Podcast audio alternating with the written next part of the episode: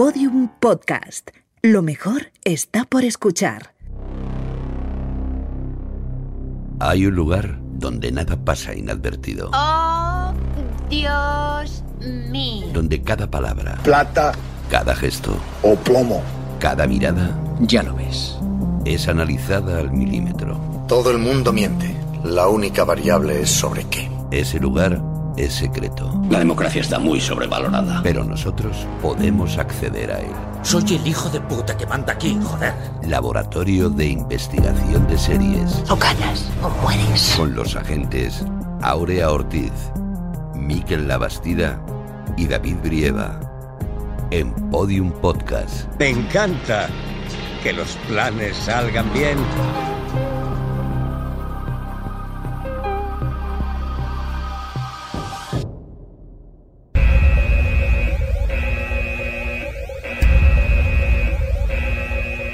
Agentes, tengo una noticia muy importante que darles. Han quitado los Simpson de la tele. No. Sí, sí. ¿Y ahora qué ponen? No sé, yo si no es una serie, no lo veo. Agentes, escuchadme un momento. Me voy. Hasta luego. A la vuelta compra pan. Que no, que me voy. Para siempre. ¿Cómo? ¿Sí? ¿Pero por qué? Me voy porque desde el capítulo de Lost no me encuentro bien. Necesito un cambio de aires. Pues vete un fin de semana a Calpe como cualquier persona, pero no nos dejes. ¿Y a dónde te vas? A Minnesota. Pues vaya mierda de sitio. Pues a mí me gusta. Su río, sus gentes. Vas a morir. Ala, el otro. Es verdad, y vosotros deberíais saberlo. Ahí están concentrados el mayor número de asesinos por metro cuadrado. Minnesota, estado del crimen y del horror. ¿Lo dices por el psicópata Lord Malvo? Y por Lester Nigar, y por Peggy Blanskett y su esposo, Nicky Swango, los hermanos Stasi. Vamos, por todo el cast de Fargo. Pues ahora que lo pienso, a mí no me importaría ir. ¿Y los asesinos? Es que ahí está Iwan McGregor, y a mí Iwan me gusta mucho, y si es por partida doble más.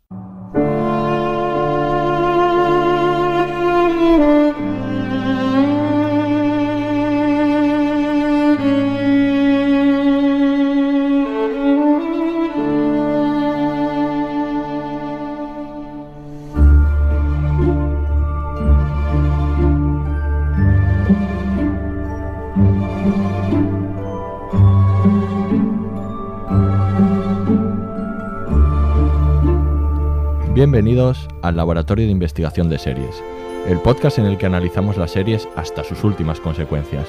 Este es el cuarto episodio de nuestra segunda temporada y vamos a poner el microscopio una serie antológica en todos los sentidos posibles. Vamos a hablar de Fargo, la serie de Noah Hawley para el canal FX, a la que hace ya tiempo que le damos nuestros dieces. Estudiaremos detenidamente el recorrido de esta serie, que parte de la película original de los hermanos Cohen y cuenta ya con tres temporadas. Y para ello contamos, como siempre, con los mejores y los únicos agentes del LIS. Desde la Minnesota profunda, con su parca bien enfundada, bien atravesando la nieve, Aurea Ortiz. Hola, Aurea. Hola, ¿qué tal? Y a mi lado, con sus guantes negros, le está colocando el silenciador a su arma, el agente Miquel Labastida. Hola, Miquel. Muy buenas, qué frío, ¿no? Hace hoy. ¿Cuánto, Un poquito- cu- ¿Cuánta nieve alrededor? Es un poco de frío, ¿eh? Sí, sí, sí, sí. Así que Habéis venido suficientemente abrigados. Sí, sí, sin duda. Hay que calentar esto un poco. Y nuestro agente especial para esta ocasión escribe sobre cine en diversos medios como Miradas de Cine o Cine Archivo, miembro del equipo de la revista de estudios cinematográficos La Talante y suyos son los libros como Polver Joven, de Ediciones Cátedra, y el más reciente, En Busca de lo Real, 50 documentales esenciales, Jordi Revert. Bienvenido, Jordi. Hola, muchas gracias y gracias por invitarme. Pues vamos a hablar sobre Fargo. Ya hemos hecho las presentaciones, así que, ok, den, como dicen en la serie, escuchamos la ficha.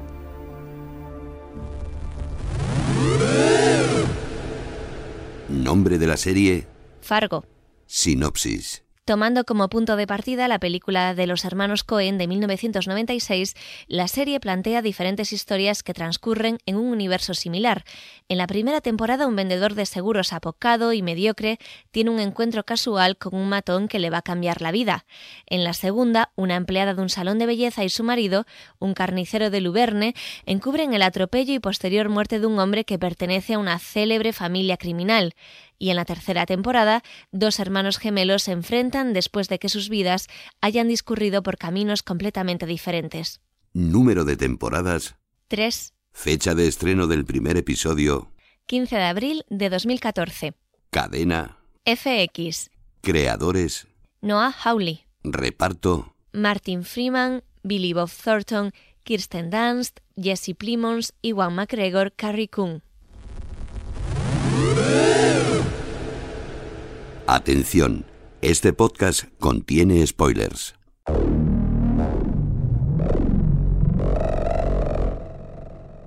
¿Qué es lo que ha pasado? Gary dice que un triple homicidio. Sí, exactamente. Ahí tenemos dos. Oh, Dios. Aquí hay una mujer. Le han dado en la cabeza y en la mano.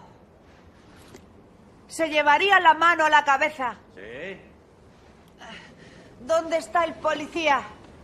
Allá atrás, en la cuneta, junto a su coche. Muy bien. Así que el policía para a alguien y lo matan. Estos se cruzan con ellos, persecución a toda velocidad que acaba aquí y luego liquida a la pareja. Sí. Me extrañaría mucho que el sospechoso fuera de Brainer. Sí. ¿Sabes qué? Por sus huellas debe ser un tipo alto. ¿Has visto algo ahí, jefa? No, es que creo que voy a vomitar. ¡Demonios! Ya se me ha pasado. ¿Sí? Sí, vuelvo a tener hambre. ¿Has desayunado, Margie? Sí, claro. Norm me hizo unos huevos. Sí. Bien. No has tocado su coche, ¿verdad? Para nada. Alguien apagó las luces. El más bajo se sentaría dentro a esperar a que volviese su amigo. Sí, haría mucho frío. Desde luego. ¿Crees que Dave ya habrá abierto? ¿Dave? No me digas que sospechas de él. No, no. Es que he de comprar lombrices para Norm. Ah.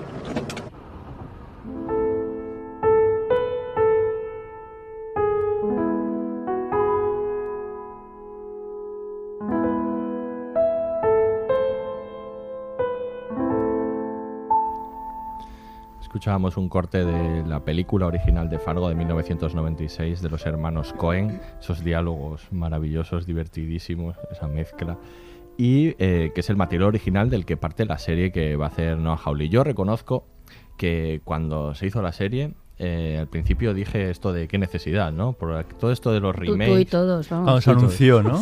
Cuando se anunció qué necesidad de tocar este material, eh, pero la serie al final acaba por un poco desmentir toda, toda esta idea de que, de que todo remake no es una falta de, de ideas permanente y que, y que mm, ahora, eh, si se hace bien, ¿no? al final da igual mate- material original partas porque, porque se puede hacer un gran producto como es esta serie. No sé vosotros cómo, cómo visteis la serie al inicio, eh, dando, dado que parte de un material eh, original que además de, de- que además es muy personal porque Muy autoral, muy sí. autoral Mm. no y que era difícil de adaptar Venga, aquí mirándonos a ver qué a mí, que A ver va. si es la- no, es que estaba pensando, has dicho que eh, destierra la idea de que todo remake, pero a ver si es la excepción que confirma la regla. Mm. Porque a lo mejor Tampoco es un remake en sentido Claro, estricto, a lo mejor ahora a ver si van a empezar a coger por ahí películas de todo tipo y, y no, es No, tan, y no es tan sencillo. es una eh, cosa rara, desde algo, luego, sí. algo como lo que hicieron. A ver, es que para mí es un, es un gran descubrimiento, porque yo pensé, vamos, que iban a- era un sacrilegio. O sea, una, una obra de arte como,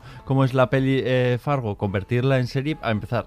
No había ninguna necesidad, no parecía que aquello se pudiese, se pudiese estirar de ninguna manera. O sea, yo no le veía una posible salida. Y, y la sorpresa es que no es que tenga una salida, sino que es que es, es que es otra maravilla, como la película, pero, pero otra completamente diferente que recuerda mucho a la, a la película. Y yo creo que su gran acierto es tener simplemente como referente a la película, ni tratar de imitarla, ni volver a hacerlo, ni hacer una continuación al uso. Entonces yo creo que hayan sido muy, muy inteligentes y han sabido captar el universo Cohen, o por lo menos el universo Cohen eh, eh, en, en Fargo. Y eso pues, está muy bien, ¿no? Digamos además que, que, bueno, yo por lo menos pienso que, que Noah Hawley lo que ha conseguido es, primero, eh, coger el universo de los Cohen y conjugarlo de una manera bastante personal, porque Fargo, la película original, pues tenía sus temas, que, que podemos comentarlo si queréis, pero es que luego la serie, eh, y en cada temporada además de, de una manera más concreta, eh, digamos que, que hila otros temas que, que pueden entroncar perfectamente con aquellos, pero que, que desarrollan una propia personalidad del Mm. autor en este caso. sí sí sí tanto. Hombre, yo creo que eh, es que el arte no atiende a criterios de necesidad, ¿no? No es necesario, ¿no? Pues si les apetece lo hacen.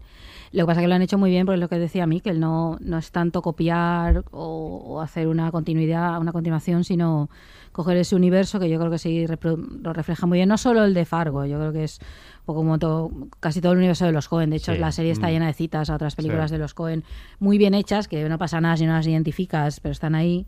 También ellos son productores, ¿no? Yo creo que esto es importante remarcarlo.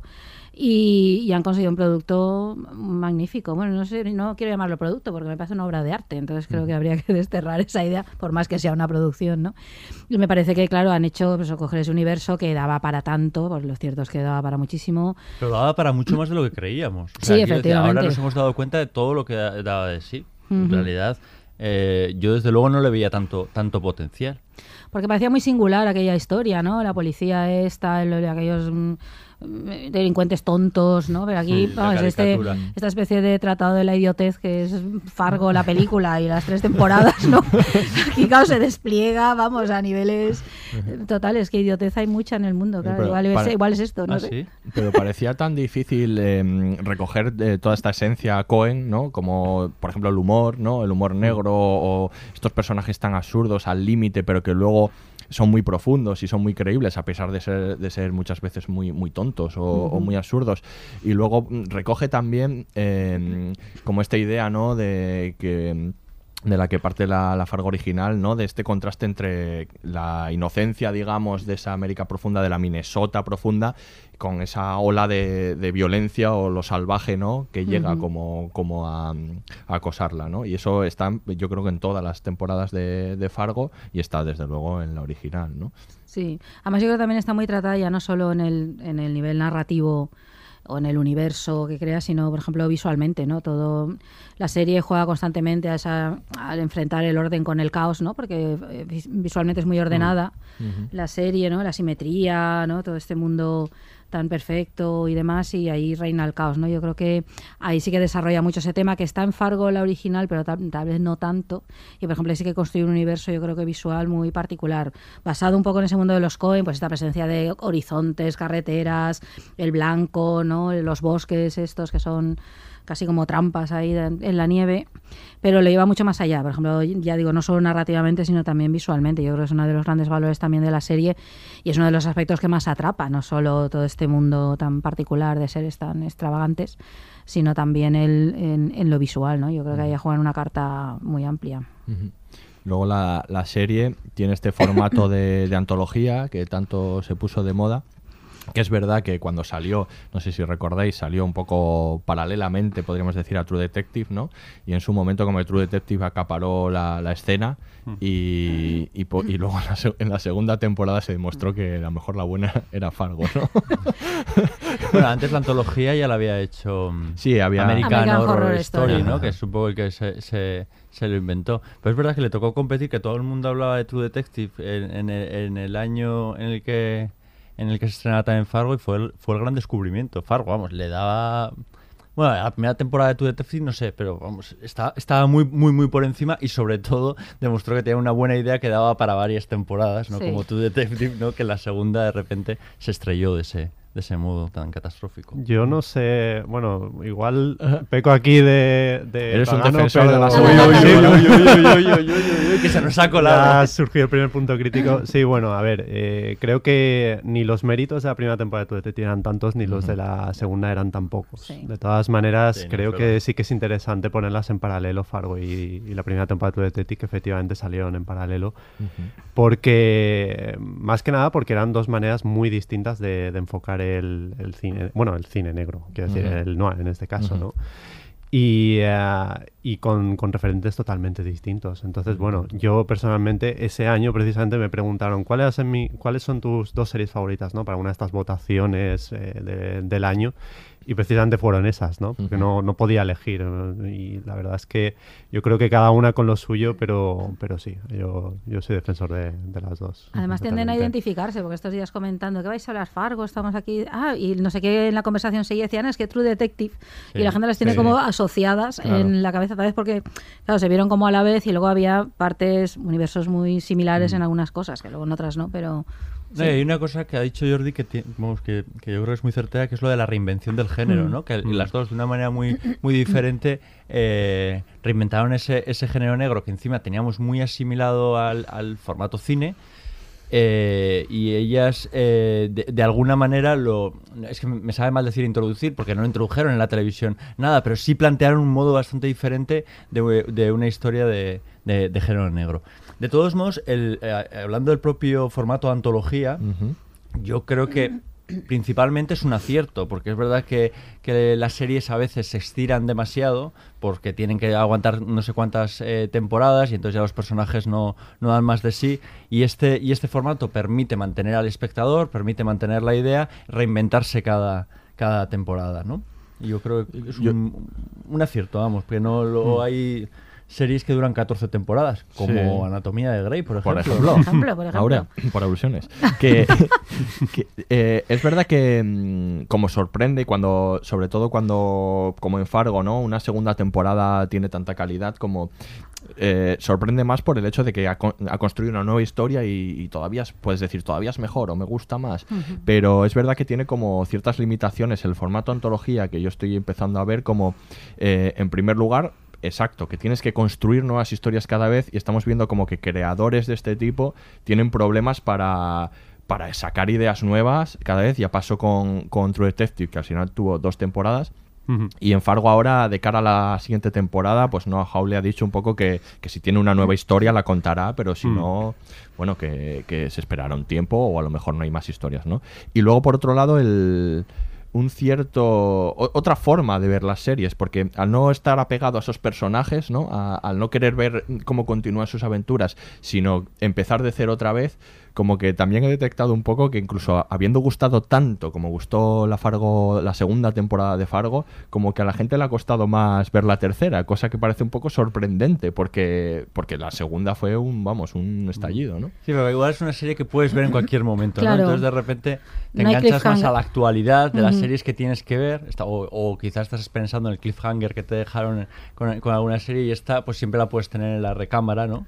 Y en un momento dado, dado verla, ¿no? Sí, yo creo que es un hándicap ahí del formato antológico este. ¿no? Todo lo que has dicho.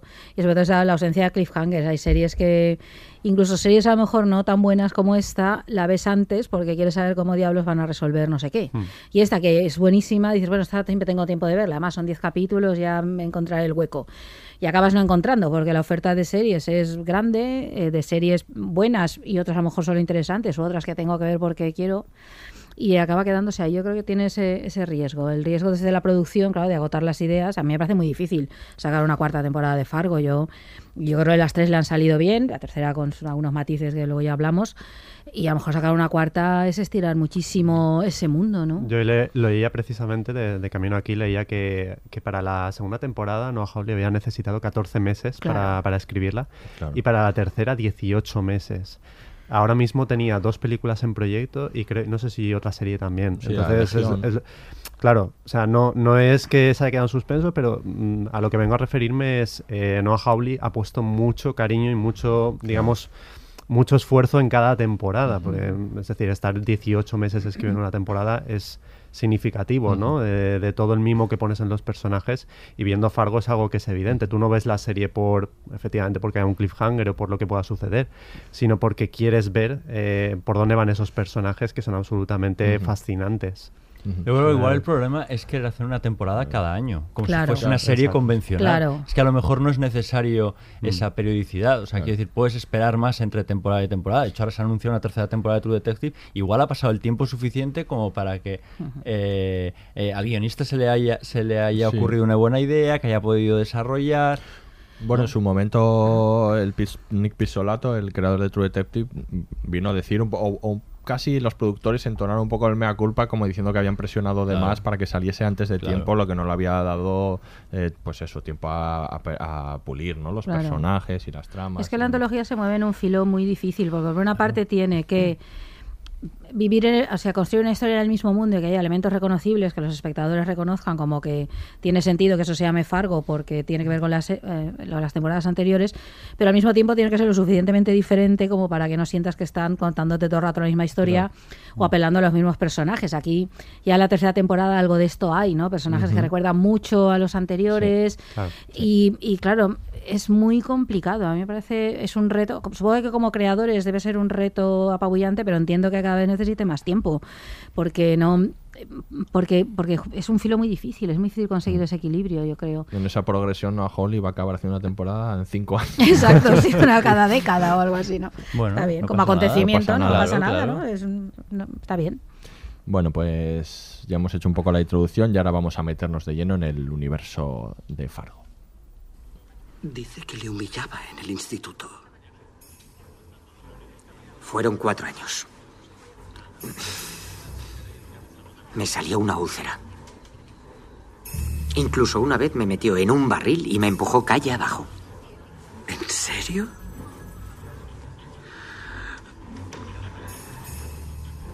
Y ahora le dice que tuvo relaciones con su mujer y vuelve a humillarle delante de sus hijos. Ese tipo no merece vivir ni un día más. Eh, sí, vale, pero... mm, Le diré algo. No, es que no es discutible. Bueno, está bien. En fin, es cierto. Es cierto, pero... ¿Qué puedo hacer yo? Caray, si lo tiene tan claro, debería matarlo por mí.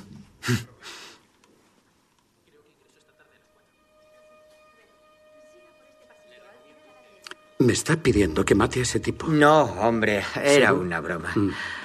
Señor Naigar.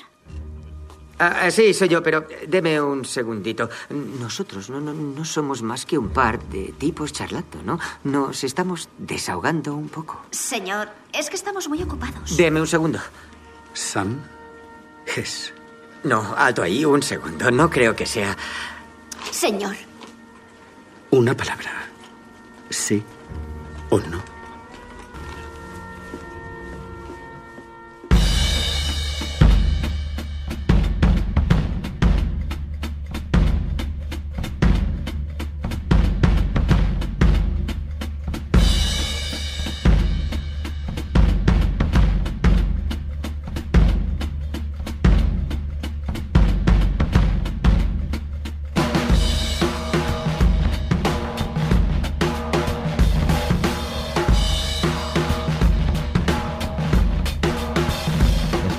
a, a Lester y a Malvo hablar Ujú. en el comienzo de todos los problemas, ¿no? Una Cuando ahí nos atrapó completamente. cuando sí. nos atrapó. Ahí en eh, una constante en, en la ser- en la serie de Fargo, en todas las temporadas, ese personaje que se va a meter en muchos problemas. Eh, bueno, eh, vamos a hablar un poco de- del universo, ¿no? Del universo de Fargo y de cuestiones en común que tienen en todas las temporadas, ¿no? Cuestiones como, por ejemplo, el tono, que, que ya decíamos que salía de la, de la película original, ¿no? Todo esto de lo grotesco, ¿no? Las cosas muy exageradas, el, el humor, el humor negro, ¿no? Todas estas cuestiones que sí que están en, en, la, en la película, pero que también están en la serie y que marcan un poco la- el carácter de... Sí, yo, sí, yo creo que supongo que viene dado por, por este universo poblado de gente mezquina en diversos niveles, ¿no? Está pues el que es asesino y está su profesión y claro, se dedica a esto como malo y entonces claro, le dicen, este tipo no lo quiero, pues te lo mato, ¿no? Es como pues es su trabajo, es un profesional. Eh, están los que se dedican al mal porque sí, hemos visto varios, ¿no? Y luego está pues la gente más o menos normal, aquí con muchas comillas, eh, pues que se comportan muy mezquinamente y de pronto ahí o se ven atrapados en una espiral criminal o de pronto hacen algo como un acto de violencia, ¿no? Que de- les lleva a un callejón sin salida y Que esa espiral, digamos, les pone a prueba y, y- Sí. y- y a ver por dónde se mueven, ¿no? A ver hacia qué lado Sí, caen. y gana ¿no? el mal cómo- siempre, gana, la- el mal. bueno, gana, yo creo sobre todo la mezquindad, ¿eh? que es- que es mala en sí, evidentemente, esto es ganar el Mm. Sí, mal, si ¿no? pensamos en, en los personajes que han hecho ese recorrido, ¿no? Lester Sí. de la primera temporada, Peggy y Ed en la, en la segunda temporada, Claro. el carnicero y, y, bueno, y Peggy y, y luego los eh, Emmett en, en la tercera temporada. ¿no? Todos caen hacia ese lado, Claro, ¿no? sí, de pronto encuentran las ventajas de eso, ¿no? Aunque se pueden sentir muy atrapados o a veces muy horrorizados. Pero bueno, es que les, les facilita. horrorizados, ¿eh? Porque A- a- el en algún momento sí. Lester llega un momento en que Sí. se encuentra muy a gusto. Es Sí. como que se ha descubierto, ¿no? A, a sí mismo, ¿no? A mí me parece que esa transformación que vemos, yo creo que es que llevan un mezquino dentro, Hmm. no lo sabían, alguien les ha dado la oportunidad de sacarlo y ellos se encuentran a gusto porque hacen cosas con las que una vez puede ser fruto del azar o un malentendido o vaya putada, pero luego están ahí que están en, en un terreno donde se mueven con, con cierta facilidad. Yo creo que Lester es, es, vamos, es un poco piedra de toque para Fargo y además es la, digamos, es uno de los personajes que, que traza una línea más directa con, con la película de Mm. los Cohen, ¿no? En el sentido de que en aquella estaba el personaje, no recuerdo el nombre de William H. De William Macy, Macy, Sí. que era, pues, pues eso, no era más que un pobre diablo, ¿no? Que, que de repente se veía atrapado en esa espiral criminal casi sin quererlo, ¿no? Y, eh, y esto que empieza así como un poco como extraños en un tren de Hitchcock, ¿no? En Ujú. plan de una conversación y no, no, pero solo estamos hablando, pero luego acaba en lo que acaba, ¿no? Mm. Eh, a mí, vamos, me, me gusta mucho primero por eso, por lo que he dicho, porque traza la línea directa con, con William S. Macy, pero además luego porque es lo que dice Mikkel, ¿no? Que, que esa evolución del personaje acaba yendo hacia mm, hacia la idea de que de- hasta el más tonto, digamos, puede acabar siendo un auténtico depredador, ¿no? Y es el caso de Lester, que, que llega a- hacia el final de la temporada, se equipara totalmente a Lord Malvo y, y hace lo que sea necesario para salir de, de- del apuro, vaya. O hace esa, esa escena maravillosa en la que manda al matadero a su mujer con, con su parca en el, en el coche le dice que. Sí. que vaya ya, que es como es el momento ya en el que se ha transformado completamente, ¿no? Yo creo que la cosa que les caracteriza al personaje y a otros es que son cobardes. Mm. Es decir, son Sí, mezquinos verdad. y además son cobardes, ¿no? Sí, es eh, es un hombre cobarde. apocado que le, le se deja dominar, entonces el típico persona gris, ¿no? Que nunca destaca por nada y de pronto, claro, encuentra aquí en la violencia, al principio así como esto que es, pero en- encuentra el modo de dejar de ser como los demás, de dejar de ser gris, ¿no? Y hay una cobardía importante, nunca ha sido capaz de enfrentarse a su vida, no le gusta su vida, pero no se enfrenta a ella.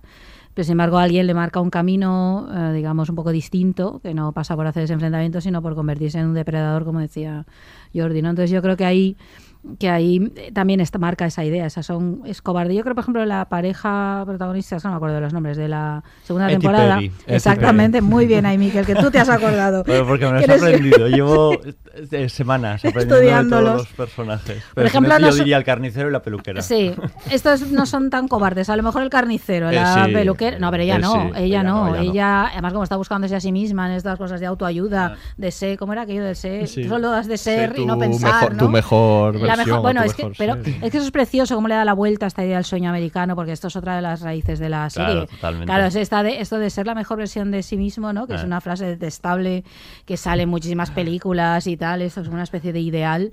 Y Que algunos también- llevamos 40 años eh, buscando la Buscar- mejor sí, versión y exacto, no ser la la mejor encontrado. versión de mí, Ya ¿no? nos hemos rendido. Sí, sí, Pues y la mejor versión resulta que pasa por ser criminal, ¿no? O sea, por Claro. asumir la violencia y demás, ¿no? Entonces yo creo que ahí le da una vuelta tan irónica y tan perversa al sueño americano, que esto lo hacen los Cohen en todas sus películas, esto es una de las de las constantes del cine de los Cohen y que aquí se desarrolla estupendamente, ¿no? En toda la en toda la serie, en las tres temporadas muy claramente, ¿no? A ver, el personaje de Lester, aparte, yo creo que encaja muy bien ¿no? con todos esos antihéroes que nos han eh, presentado las series en los últimos 15 años. A mí siempre me recordaba mucho a Walter White, ¿no? porque asistimos un Mm, poco a la, sí. a la transformación. Pero es verdad que la motivación. Tenías razón, Aurea, en que eh, Walter White de alguna manera lo busca, porque él se, se- se da Sí. cuenta que esta no es la vida que quiere y que en el fondo necesita cierta notoriedad, porque eh, Pero no es un cobarde Walter White. no es un cobarde, efectivamente. Sin embargo, es verdad Sí. que eh, Lester lo es. Pero al final terminan los dos viendo, Sí. vemos todo el arco, o sea, de ver a un pelele a un auténtico eh, depredador. Sí, bueno, es que el monstruo anida en cualquiera, ¿no? Yo creo Sí. Mm. que esta es esta idea, ¿no? Todo, cualquiera eh, puede ser un monstruo, ¿no? Ya, Hay ya, que ver pero dónde convivir encontrar con un el monstruo, punto, ¿no? o sea, Sí. debe de ser debe de ser difícil y ellos les ves aparentemente como se, se, se acostumbran y les gusta esa, esa nueva cara. Sí, pero además, yo no sé si estáis de acuerdo conmigo, pero por ejemplo, a mí los personajes de Peggy y Ed me, me inspiran mucho más, digamos, un sentimiento mucho más de empatía Sí. que, que- que el caso de Lester. Sí, es sí. decir, ellos mm, acaban de una manera un poco tanto accidental y siguen ese camino, siguen ese camino, pero Es una al huida hacia final- adelante, ¿no? Lo sí, suyo. exacto. La motivación es un poco mantener ese estatus de felicidad que buscan y que, y que bueno, pues que en Lester tiene más que ver con, con una cierta ambición, un cierto descubrimiento interno, creo Es que yo. el Lester sí. es muy miserable, insisto, Sí, yo creo que es muy mezquino. Estos tal vez son menos, ¿no? El Lester, Sí. el personaje, es mucho más miserable que, que Malvo, que es que, que- porque el otro simplemente él es así, no sé, esta especie de fuerza del mal Sí. desatada, ¿no? Muy Mm. inteligente, pero algo de esto, ¿no? Mien- Mientras que él no, yo creo que sí, y, y creo que, pues eso, el carnicero y la peluquera Sí. no son tan mezquinos, ¿no? tan, tan No, miserables. Hay y- una especie de búsqueda así. Su ahí. camino es distinto, el de Sí. ellos se encuentran con esas circunstancias y tanto en el caso de, de Lester como de Emmett en la tercera temporada son esos agentes de los que ahora hablaremos, esos agentes como del mal o del caos, eh, son los que les llevan a, o, o- o, digamos los que les, les persuaden, les hablan para llevarles ahí, ¿no? Tanto Varga en la tercera como Sí. se- tienen estos discursos que un les- pacto con el que- diablo, es exacto, Fausto hacen un esto. pacto con el diablo, ¿no? En, en los dos casos. Y en el caso de, de Ed y Peggy es un poco distinto, ¿no? Porque se van encontrando con esa situación y lo que intentan es salir de ella como Van huyendo, ¿no? Casi hasta Sí. el final, el, el- el capítulo en el que están en la cabaña, que Sí. realmente ellos no saben plantar cara, de alguna manera siempre se defienden, ¿no? Además, a sí. diferencia de, de estos que, bueno, pues sobre todo de Lester, ¿no? Como que, que decía Jordi, que acaba convirtiéndose en el depredador, eh, estos, bueno, eh, la transformación en Peggy es evidente, y, pero eh, si os acordáis, trata de ser ese depredador, pero le sale fatal, ¿no? Sí. Llama por Sí. teléfono para amenazar, pero se ríen No de él, o le dicen caso, que no hay sí, nadie es en casa, o- y, y él, Sí. no, él no acaba de, de convertirse en eso nunca, ¿no? Nunca, sí. Yo creo que otro tema que desarrolla, eh, que es un tema no solo en, los- en el cine de los Cohen aquí, sino otra es esta idea de la banalidad del mal que tiene que ver con esto, ¿no? Que es uno de los males de nuestro mundo, ¿no? Esta idea de esta banalidad, ¿no? Este de es tan fácil como hacer el mal y acudir a, no, no he sido yo, es que ha sido otro, ¿no? O es que las circunstancias, o es que en realidad sí. esa justificación de, ¿no? de, hacer, de, de- de- de construir cotidianamente ese mal, yo creo que la serie incide mucho en esta idea, con todos estos personajes, ¿no? Con todos estos personajes, pues eso, como cotidianos, ¿no? Que acaban cayendo en las redes de esta maldad que siempre se- que, que está en este- que de pronto aparece en ese mundo y encuentran ahí una vía para satisfacer sus y que se deseos. convencen a sí mismos Claro. incluso de que, de que ellos bueno se, Sí. han, a- se han tenido que conducir por ahí y además en Leicester que es el probablemente el más jugoso de todos estos como decía Jordi es muy, es muy interesante que marca el, el tono de todos este tipo de personajes Eh, hay un momento fascinante que también eh, parte de una de las constantes que hay en todas las temporadas de Fargo que son las parábolas y las fábulas y los cuentos que se cuentan unos personajes a otros y que hay un momento en el que la primera temporada hay do- los dos policías que están los dos agentes del FBI que están permanentemente intentando encontrar el- la solución al acertijo de, la gallina la, eh, que tiene que pasar al otro lado Ah. Y eh, que no lo encuentran, que hay, un- hay una manera, ¿no? Y Lester en un momento dado, cuando por fin los lleva, la resuelve rápidamente, ¿no? Que es como una forma también de, de expresar que él tiene la capacidad para resolver las cosas hacia el lado que quiera, o sea, él, Sí. él sí que puede resolver las cosas bien y que simplemente él ha decidido llevarlo por ahí, podría haber Ujú. resuelto de otra manera, ¿no? Yo creo que en se ve muy bien esa idea de lo de banalidad del mal también, eso que estamos También, comentando. sí. Porque él, al fin y al cabo, es un hombre de negocios y lo único que hace es el ideal americano, ganar más dinero. Entonces, claro, le llega a través de la figura de este malo magnético que construye David Zuiles, no sé cómo se pronuncia, pero... Zeulis, este Varga, eh, magnético y, y asquerosillo bastante, sí, muy sinuoso él. Eh, y Estás él- pensando en los dientes, ¿verdad? Sí, sí, cómo- es tremendo, ¿no?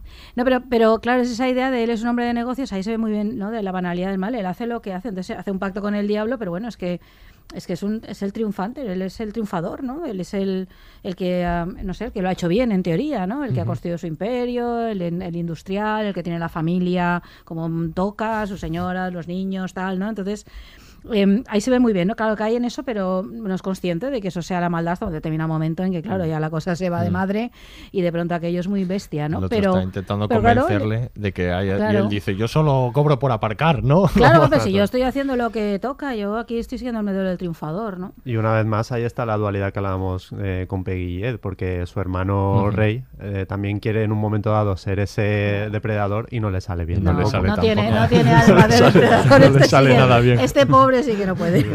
Tú lo ves y dices, Una no, no te persona, dediques sí, a es esto. Te has dejado el dinero, Ray. Te has dejado el dinero. No, efectivo. sí, está maravillosa, sí. Eso Eso es imposible. Sin embargo, a Nicky sí, le sale bastante bien. Sí. Piensa con, piensa con una, una ahora. rapidez, o sea, en el momento en que lanza, lanza el aparato aire acondicionado, o sea, quiero decir, ella, ella va muy rápido. Sí, no, no, porque tiene una mente Ella lo dice, soy una buena estratega, Sí, ¿no? sí, No, no, lo no, y es. tanto y tanto. se enfrenta al, Vamos, mi- y al de hecho, Ray la mira diciendo, hostia, pero esto, yo Y me estoy acostando con y esta se enfrenta persona. al mismísimo muchísimo mal y le gana. Sí, sí, Esto sí. es así. Y, qué, Sí, sí. y qué nombres, ¿eh? Los nombres, me, me encantan los nombres de Fargo. Lester Nygaard, Sí. Nicky Swango. O sea, son, se ponen unos nombres fantásticos este tipo. Y otra cosa que... Hablando de banalidad. Bueno, perdona, a lo mejor eso es los. Stasi, Ha que hace referencia Stasi. a la idea de la Stasi, Sí, que es la primera bien. secuencia, que es buenísimo, ese guiño de Sí, Stasi, está por bien, favor. Como siempre, Aurea aportando calidad tras mi comentario. Es lo que le da calidad a esta película. he arreglado, Sí. David. Otra, otra constante de, de, por- bueno, de, de la película, obviamente, también, y de la y de todas las temporadas, es eh, estos personajes, la estupidez, ¿no? Lo que decías Bueno, tú, el festival de la estupidez, que es Fargo, ¿no? todos. Todos estos personajes estúpidos que parten de la. Sobre todo, la- los que más gracia me hacen y que siempre son una constante son las autoridades, ¿no? Esas autoridades inoperantes, incompetentes, que no saben ver más allá de sus narices. El jefe de Molly en la primera temporada, que, es, que hace un paralelismo que hace Bob Odenkirk, que el, el Sol de Better Call Saul.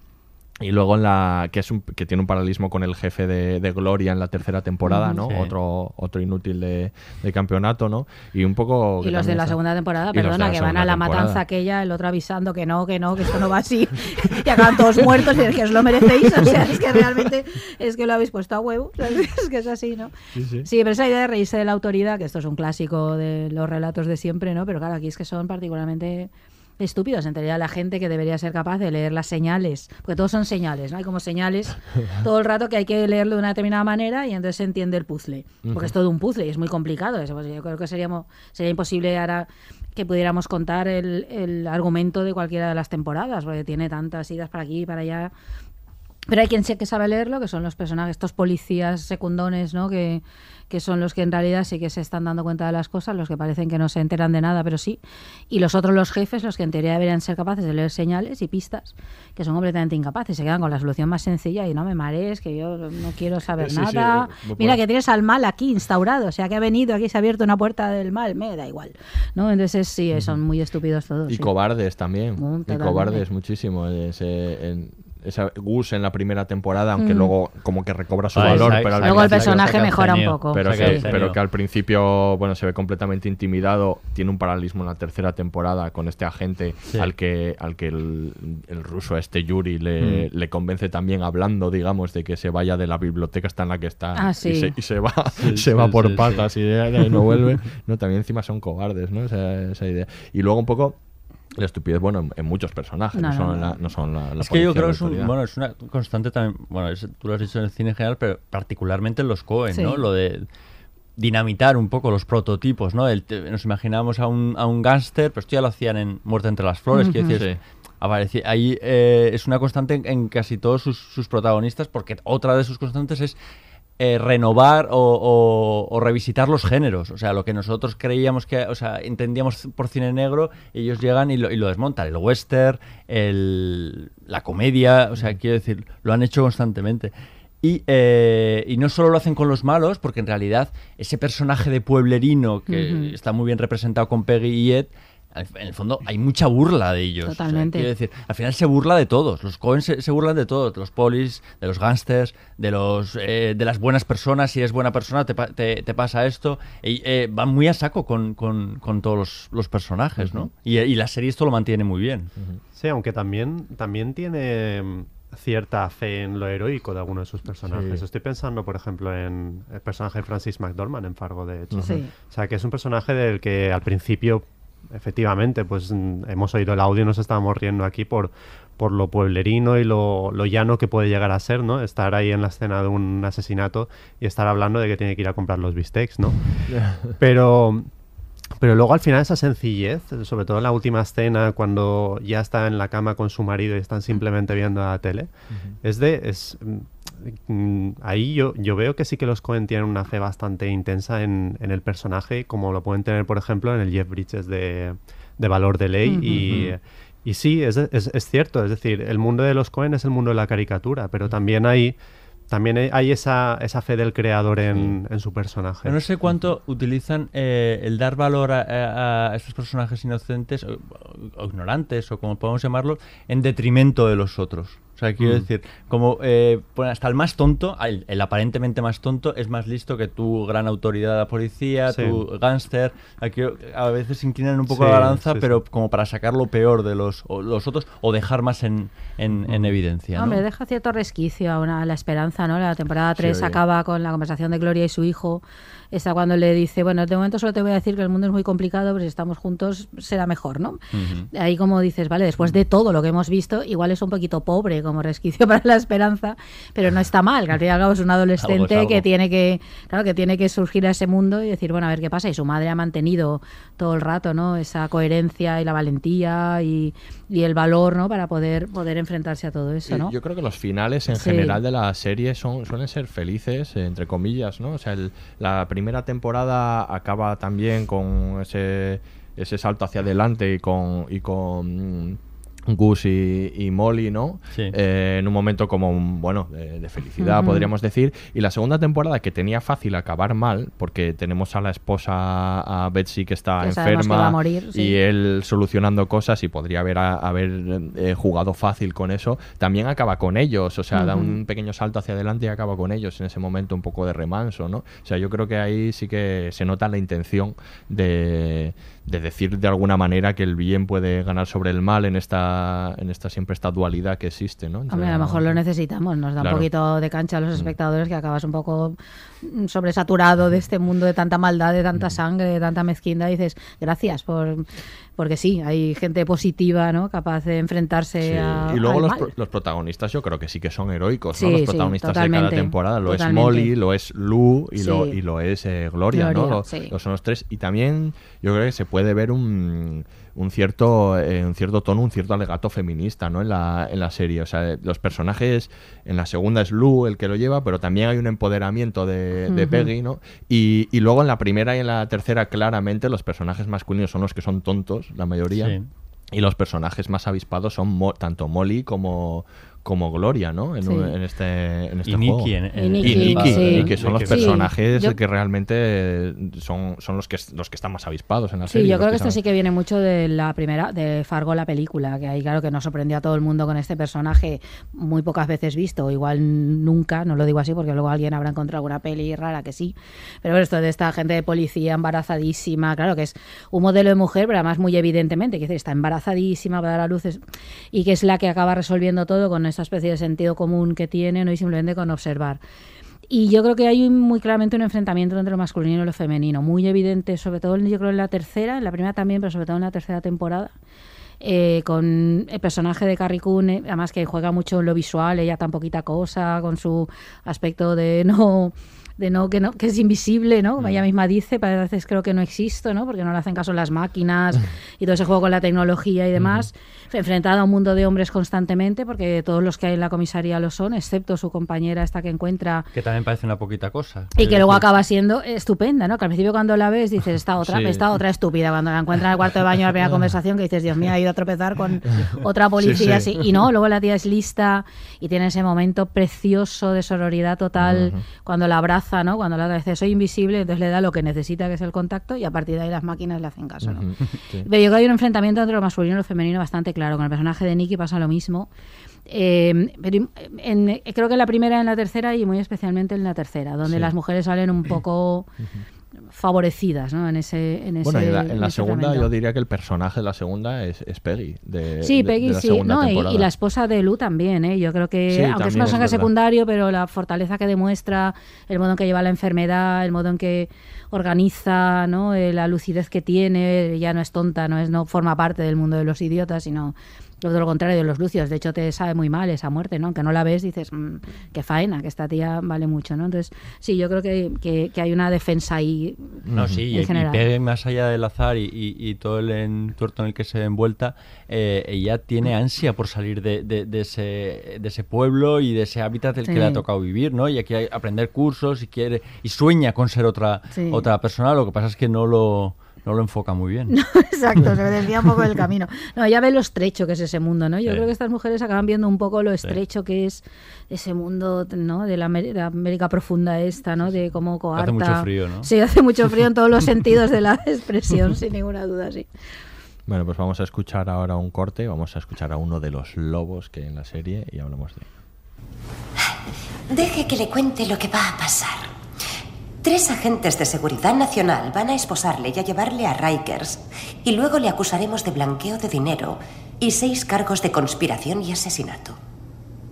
Y me iré a casa con mi hijo. Mañana es su cumple. Le llevaré a la feria estatal. ¿Sabría lo que pesa un cerdo? ¿Ha probado las barritas fritas? No hay mejor forma de pasar el sábado en nuestro gran experimento americano.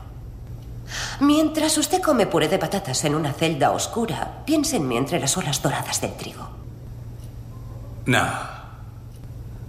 Eso no es lo que va a pasar ahora. Lo que va a pasar ahora es esto. Dentro de cinco minutos se va a abrir esa puerta y un hombre con el que no podrá discutir me dirá que puedo irme y yo me levantaré de esta silla y desapareceré por el mundo con la ayuda de Dios. Rikers y barritas de chocolate. Ya lo verá. Agente Bargel. Gloria. Créame. El futuro es seguro. Y cuando llegue, usted sabrá cuál es su sitio en este mundo. Hasta entonces he dicho lo que tenía que decir. Cualquier debate posterior sería malgastar el tiempo. Y si hay una cosa que no soporto es malgastar.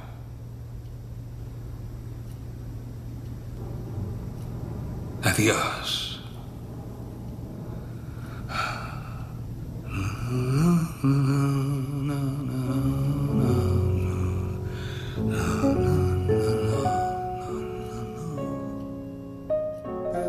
morning find me moaning. Yes, Lord. Cause of all the trouble I see. Yes, Lord. Life's a losing gamble to me. Yes, Lord. Cares and woes have got me moaning. Yes, Lord. Every evening find me moaning. Yes, Lord. I'm alone and crying the blues. Yes, Lord. I'm so tired of paying these dues. Pues oíamos a, a Varga, hablando con Gloria al final de la tercera temporada. Varga, que es uno de estos malos sensacionales que yo relaciono mucho también con los malos a los Javier Bardem en los Países para Viejos, estas eh, fuerzas ¿no? del, del caos, de- del desorden, de, de la destrucción, que tanto asocian ellos con, con el lobo, ¿no? Ya llaman a... eh, ya, ya- lo llaman al lobo a, a Lord, a Lord Malvo en la primera temporada. Aquí hay un juego claro, sobre todo en el cuarto capítulo de la tercera temporada, cuando este juego con Pedro y el lobo, ¿no? Estos, estos personajes que, que más que personas son esencias, ¿no? Y, y que son tan interesantes porque construyen tan bien, con rasgos tan tan curiosos y tan específicos, tan excéntricos como por ejemplo este Varga de la última temporada que es bulímico, que se hurga los dientes, que tiene este hablar, ¿no? Que, tan, tan repugnante, tan asqueroso, ¿no? Ese Billy Bob Thornton que en la primera temporada eh, que disfruta haciendo la maldad en cualquier situación, ¿no? Si puede meter cizaña entre dos niños que pasan por la calle lo va a hacer, ¿no?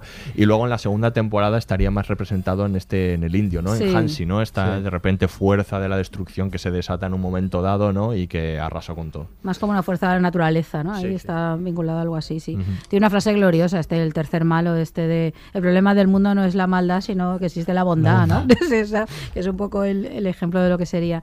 Sí, yo creo que es lo que has dicho, esta idea de que se presentan como el mal, ¿no? Ya no es tanto que sean personajes muy singularizados, que sí son, ¿no? Que, y que de pronto descubren así aspectos suyos sorprendentes, por ejemplo, cuando el indio le dice, córteme el pelo, estoy harto de, de ser quien soy, ¿no? De esta vida. Es como dices, perdón, tiene una crisis existencial este tipo, ¿o qué pasa aquí? El no? indio es especialmente caricatural. Sí, sí, sí. Eh, pero aparte de eso representa esta idea del mal que más va contaminando, ¿no? Claro, va asumiéndolo todo, va contaminando, va cogiendo a estos personajes mezquinos y, y- y funciona muy bien, claro, es esa, muy bien construido porque claro, los personajes y, y- y actores, sobre todo en el caso de Billy Bob Thornton y de David Willis, que, que, le, que, que le dan un empaque ¿no? a esos personajes espectacular, ¿no? Y sobre todo que no lo ocultan, ¿no? El mal. O sea, que, No, no, decir, que que, va, que hacen va. bandera de, de él, ¿no? Que igual estamos acostumbrados a malvados, pero que, que que, de cara a la sociedad eh, no muestran esa cara y esto es todo lo contrario, o sea, la exhiben, eh, aparte sin ningún tipo de, de- de- de pudor ni miedo de lo que les pueda pasar. Vamos, el personaje de Billy Thornton, en- esa, esa imagen en la primera temporada en la que está arrastrando a ese, a ese oficinista por toda la, la oficina y que le, que le da igual al final, eh, es un, es un poco su, su, su modus operandi, ¿no? En toda, la, en toda la temporada y luego es algo que se repite en el, en el resto de, de temporadas. A mí me gusta mucho además que, que están estos personajes que estarían como en el top de, de la maldad, ¿no? Dentro de la serie, pero luego hay otras zonas, digamos, un poco más grises, en el que también está el mal, pero es interesante cómo evoluciona. Eh, por ejemplo, Mike Milligan en la segunda Claro, temporada. claro. Me parece interesantísimo la manera en la que primero se muestra como un super depredador, pero luego tiene sus pequeños fallos, ¿no? Entonces hay un momento de la temporada que llaman a otro asesino, se supone que más implacable, el enterrador. Uy, eso da una rabia. Que se lo cargan en- enseguida en el Sí. ascensor. Que, Ah, es que en la que a mí eso, me, eso me, me encantó porque es una sí. manera también de reírse de, de esa de esa caricaturesca ¿no? de, de los personajes. Pero al final lo, lo- lo que iba a decir es que Mike Milligan me, me resulta interesantísimo precisamente por, porque es un asesino quizá más imperfecto y porque al final, además, al final de la segunda temporada, que para mí es el mejor de, de las tres, es arrastrado, digamos, a, a un orden social bueno, al que no al que no pertenece, Sí, ¿no? A ese, digamos, a ese neoliberalismo, ese capitalismo que está emergiendo en, en la época en la que se ambienta la segunda temporada y que al final acaba pues confinado en una oficina y le dicen aprende a jugar a golf porque lo vas a necesitar. Sí, y hacer cuentas. Sí, sí, Exacto, sí, ese es un final absolutamente cruel Sí, con sí, el personaje. sí. Que además Mike Milligan es interesantísimo, aparte de que es, un- es muy carismático, es que además él añade el orgullo étnico, porque él es negro y está todo el rato, re- habla de, dice frases de Martin Luther King, entonces está Sí. todo el rato representando el orgullo de ser negro en los años 70, donde está gran parte de la batalla por los derechos civiles, ¿no? Ujú. Y es muy interesante como lo plantea como tal dentro de este mundo de asesinos. Y resulta muy, muy carismático el personaje. Sí, es es que- elegante, es muy refinado, cita filósofos y Filósofos, cita sí, sí. cualquier Sí. cosa, sí. Que yo creo que él, o sea, tiene una capacidad sensacional eh, para construir malos, desde luego, porque desde, van desde, desde estos de los que hemos hablado, como que son fuerzas esenciales, que son Moriartys, ¿no? Maldades puras, a, a luego, eh, pues este tipo de malos un poco más complejos, incluso los que aparecen un, un- nada eh, aparecen unas pocas escenas Es- tenemos a los a Mr. Range que es un personaje que, que es el sordo que aparece en todas Mm. las temporadas con Mr. Numbers en la primera temporada que aparecen un poquitito y ya son ca- muy carismáticos en la tercera temporada tenemos prácticamente pues sin, sin una profundidad pero con rasgos esenciales que los hacen muy atractivos a los sicarios que tiene Varga no este Yuri este cosaco no que lleva una piel ahí en la Mm. en la cabeza y- y el otro este asiático también que desde que baila y que y que, que se puede transformar en un contable en un momento dado no son esta capacidad que tiene extraordinaria de construir malos con, con tres o cuatro características y hacerlos muy atractivos eh, desde lo visual hasta hasta hasta bueno a, a darles un juego no dentro de la serie. No, y lo visual juega fuerte con eso, ¿no? Estos que van uno de rojo y otro de azul con estos abrigos, ¿no? En la segunda temporada o, o, eh, todo este tipo de juegos. Es que hay como diversos niveles, ¿no? Hay, está como el mal puro y el bien más o menos puro, ¿no? El, el malísimo, este que representa la maldad y el policía la que es una de turno. pura, que es pura. Y eso, y luego por el camino, claro, varios niveles de maldad. Pues está luego toda la familia Gerhard, Gerhardt, ¿era? Gerhardt, sí. Sí, claro, Que claro, que, que deja otros estar. Sí, sí, claro, Esa bueno. Ma Baker que está ahí, que maravillosa Jan Smart ahí. Sí, sí, eh, pero hasta la nieta. hasta la decir, nieta. ahí no- no se claro, ahora no queda ni uno, de hecho, bueno, solo el, el hijo, ¿no? El, el que tiene el bra- que porque está en la cárcel, es Sí, el único sí, que sí, queda. por ¿no? eso, pero porque está en Mueren la todos cárcel. absolutamente. Ujú. Y claro, es una familia de, de depredadores también tremenda, ¿no? Que dices, pero qué familia insana. Absolutamente, ¿no? Está, ¿no? Y en sus propias Sí, sí, relaciones. están muy unidos, pero, pero, se es odian. esa unión horrible, Los ¿no? hermanos se odian entre sí, el tío que mata a la sobrina.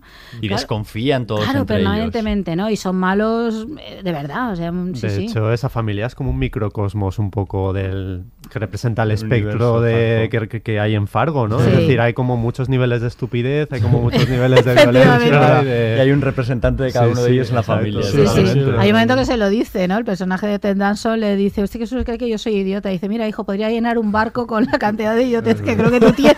Y tú dices, efectivamente, porque no tienes más que verle la cara. Sí, sí, sí, son tremendos, sí. Mm. Y luego, bueno, hay otro aspecto mm, interesante que, que siempre tiene que, que ver, sobre todo con los detonantes en cada temporada, que es el azar, ¿no? El azar juega un papel importantísimo en, en el- este universo. Yo creo que eso A ver, esto, esto también viene del mundo de los Cohen, ¿no? Sí. Todo este juego ya en sus primeras películas. Si ves Sangre Fácil, que es su primera película, que es una película que recomiendo absolutamente a todos los que conozcan el, la, la obra de los Cohen posterior, pero esta primera película está prácticamente todos los Cohen ahí, es magnífica. Mm. Es esa idea del azar, ¿no? El encontrarse con alguien por el camino que supone que la- comienza así, ¿no? Se encuentran Malvo, ¿no? Con el... pues, ¿no? Eh, Sí, ¿no? Es un, sí, es un- el azar ¿no? Es un encuentro en Es un encuentro y a partir de ahí se desarrolla todo. Pero luego a su vez vuelve a haber más cruces, más Ujú. que va mezclando y a partir de ahí surge el caos, claro, de todo ese azar, ¿no? Sí, en la segunda desata. temporada pues es el atropello, Efectivamente. el- etcétera, ¿no? Sí, sí, ella- y esa parte está muy bien jugada, porque vamos, la, la vida es azar, claro, es que eso es así, ¿no? Y entonces ese modo de jugar, eh, lo que pasa que, claro, el azar siempre acaba mm, tropezando pues, con el mal, ¿no? En este caso, o en algún sitio está o directamente con él o por alusiones en algún otro lugar que acabará afectando, ¿no? Y luego también esta idea de, del, ¿no? El principio este de si una mariposa bate las alas, morirá alguien allí, ¿no? Yo creo que esto es uno de los principios Sí. centrales. Algo que sucede en no sé qué pueblo, de pronto tiene efectos en otro y ahora hay que unir los puntos por el camino, Ah, ¿no? son Y como las fichas del dominó, Sí, ¿no? Aquí efectivamente. pasa mucho eh, eh, en Fargo, que un- eh, las consecuencias van muchísimo más allá Claro. de lo, lo previsible. Y la cuestión es también cómo manejan el azar. Quiero decir, por azar les- eh, eh, llegan a situaciones bastante esperpénticas, pero es que no huyen de ellas. O sea, quiero decir, el- azar siempre les lleva a, a- a lugares en los que al final se sienten cómodos. Y es esto es, no sé, esto curioso. Sí, pero es que fíjate, la pareja, ¿no? En la segunda temporada atropellan al tipo y dice, bueno, ahí se pueden hacer varias cosas. Te quedas y denuncias a la policía Claro, o huyes. Pero no son los que huyen, es que acaban No. descuartizándolo, metiéndolo en la máquina de, la, de En carne, le hacen carne picada y dices, Claro, caramba. sí, sí, sí, claro, sí. es que de pronto... De, Hacen de- cosas salvajes. Claro, claro, de ahí de estos dos que son eso, la- la- el, el carnicero y la peluquera, tan normalitos ellos, de pronto acaban de meter al tipo en la trituradora y dices, pero esto Sí. que es el horror dentro de esa Sí, no, América y profunda. por lo menos él pone cara de espanto. Sí, pero ella- lo lleva con una naturalidad que No, ella está acaba avanzando triturando en- a gente todos los Ya días. está en su progresión esta psicológica de yo Sí, voy a ser sí. la mejor versión de mí misma, aunque tenga que triturar a un tipo en la... Ella acaba Es que es dándole, dándole al Gerhard pequeñas puñaladitas, ¿verdad? Dice, no le he hecho nada, no le he pinchado. Dices, Dios mío, Cariño, claro. tienes que dejar de apuñalar al, al rehén. Claro que dices, por favor, es que es tremendo. Bueno, eso también es lo de- el sentido del humor, este humor negro, sí, todo sí. ese mundo grotesco, ¿no? Que está ahí, este Eso humor está negro. siempre, siempre. Eso es una marca de la casa. presente todo el rato en las conversaciones, en lo visual, en la- en el uso de la música, en, en todo, ¿no? El mundo es muy grotesco y realmente ahí lo refleja muy Pero bien. muy bien utilizado, ¿eh? O sea, Ah, decir, magnífico. Porque podrían caer en el exceso Sí. y fíjate que son personajes excesivos y, y- y no, o sea, lo- los clavan directamente. Lo clava, y, y es que es igual que lo hacían los Cohen. A mí lo que me sigue sorprendiendo es que dices, ostras, es que lo está haciendo, lo están haciendo otros creadores, Sí. inspirándose eh, en, en alguien con un universo tan particular y lo mantienen durante las tres temporadas. Sí, sí, sí, totalmente. Y ahora que has dicho lo de lo visual, eh, bueno, el- a, a nivel estético también habría, tenemos que hablar un poco de, de la unión que hay también eh, de, mm, en toda la serie.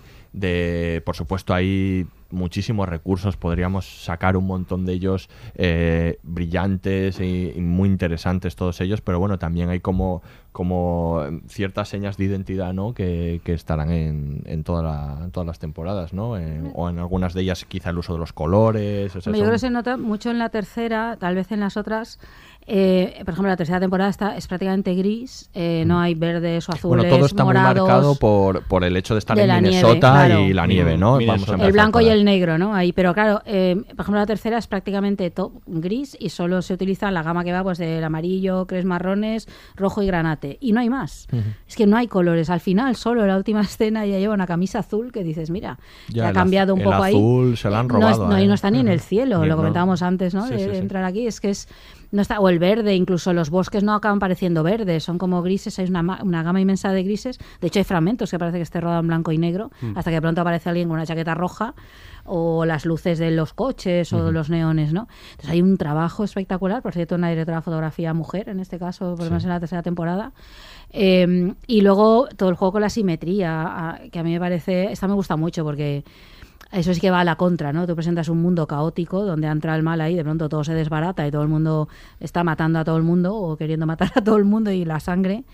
Pero es un mundo ordenadísimo, simétrico, hay muchísimos planos en todas Sí, las temporadas, sí, sí. que es simetría pura, ¿no? Todas las casas muy... La un mundo, juega mucho además un mundo de línea recta, todo el rato, ¿no? Muy ordenado, la cuadrícula, ¿no? todos, todos esos juegos, muchos planos cenitales. ¿no? Que muestran incluso el bosque como un espacio ordenado, ¿no? Sí. Con las Sí. sombras y, Y, a la vez juegan ¿no? con la información. Quiero recordar en la tercera temporada, no sé si recordáis este, este plano en el que está eh, Emmett, que, que está ya muy apesadumbrado y está en un lado de la escalera, mientras que en el otro lado de la escalera, que es el, el de la luz, donde hay un árbol con, con luces que le está iluminando, y y el el otro lado de la escalera está Varga en la Con el oscuridad. oso. Mm. Con el oso, ¿no? Y, Sí. y conforman este plano que Sí. juegan con la, Y- con la imagen, y luego pero y con hace un juego precioso con el fundido encadenado, en, es- en es- en la tercera particularmente, que va encadenando a los personajes que hayan fundido entre el oso y la figura de él y luego volver a hacer otros así, unos juegos preciosos ahí. No, no, ahí está cuidadísima.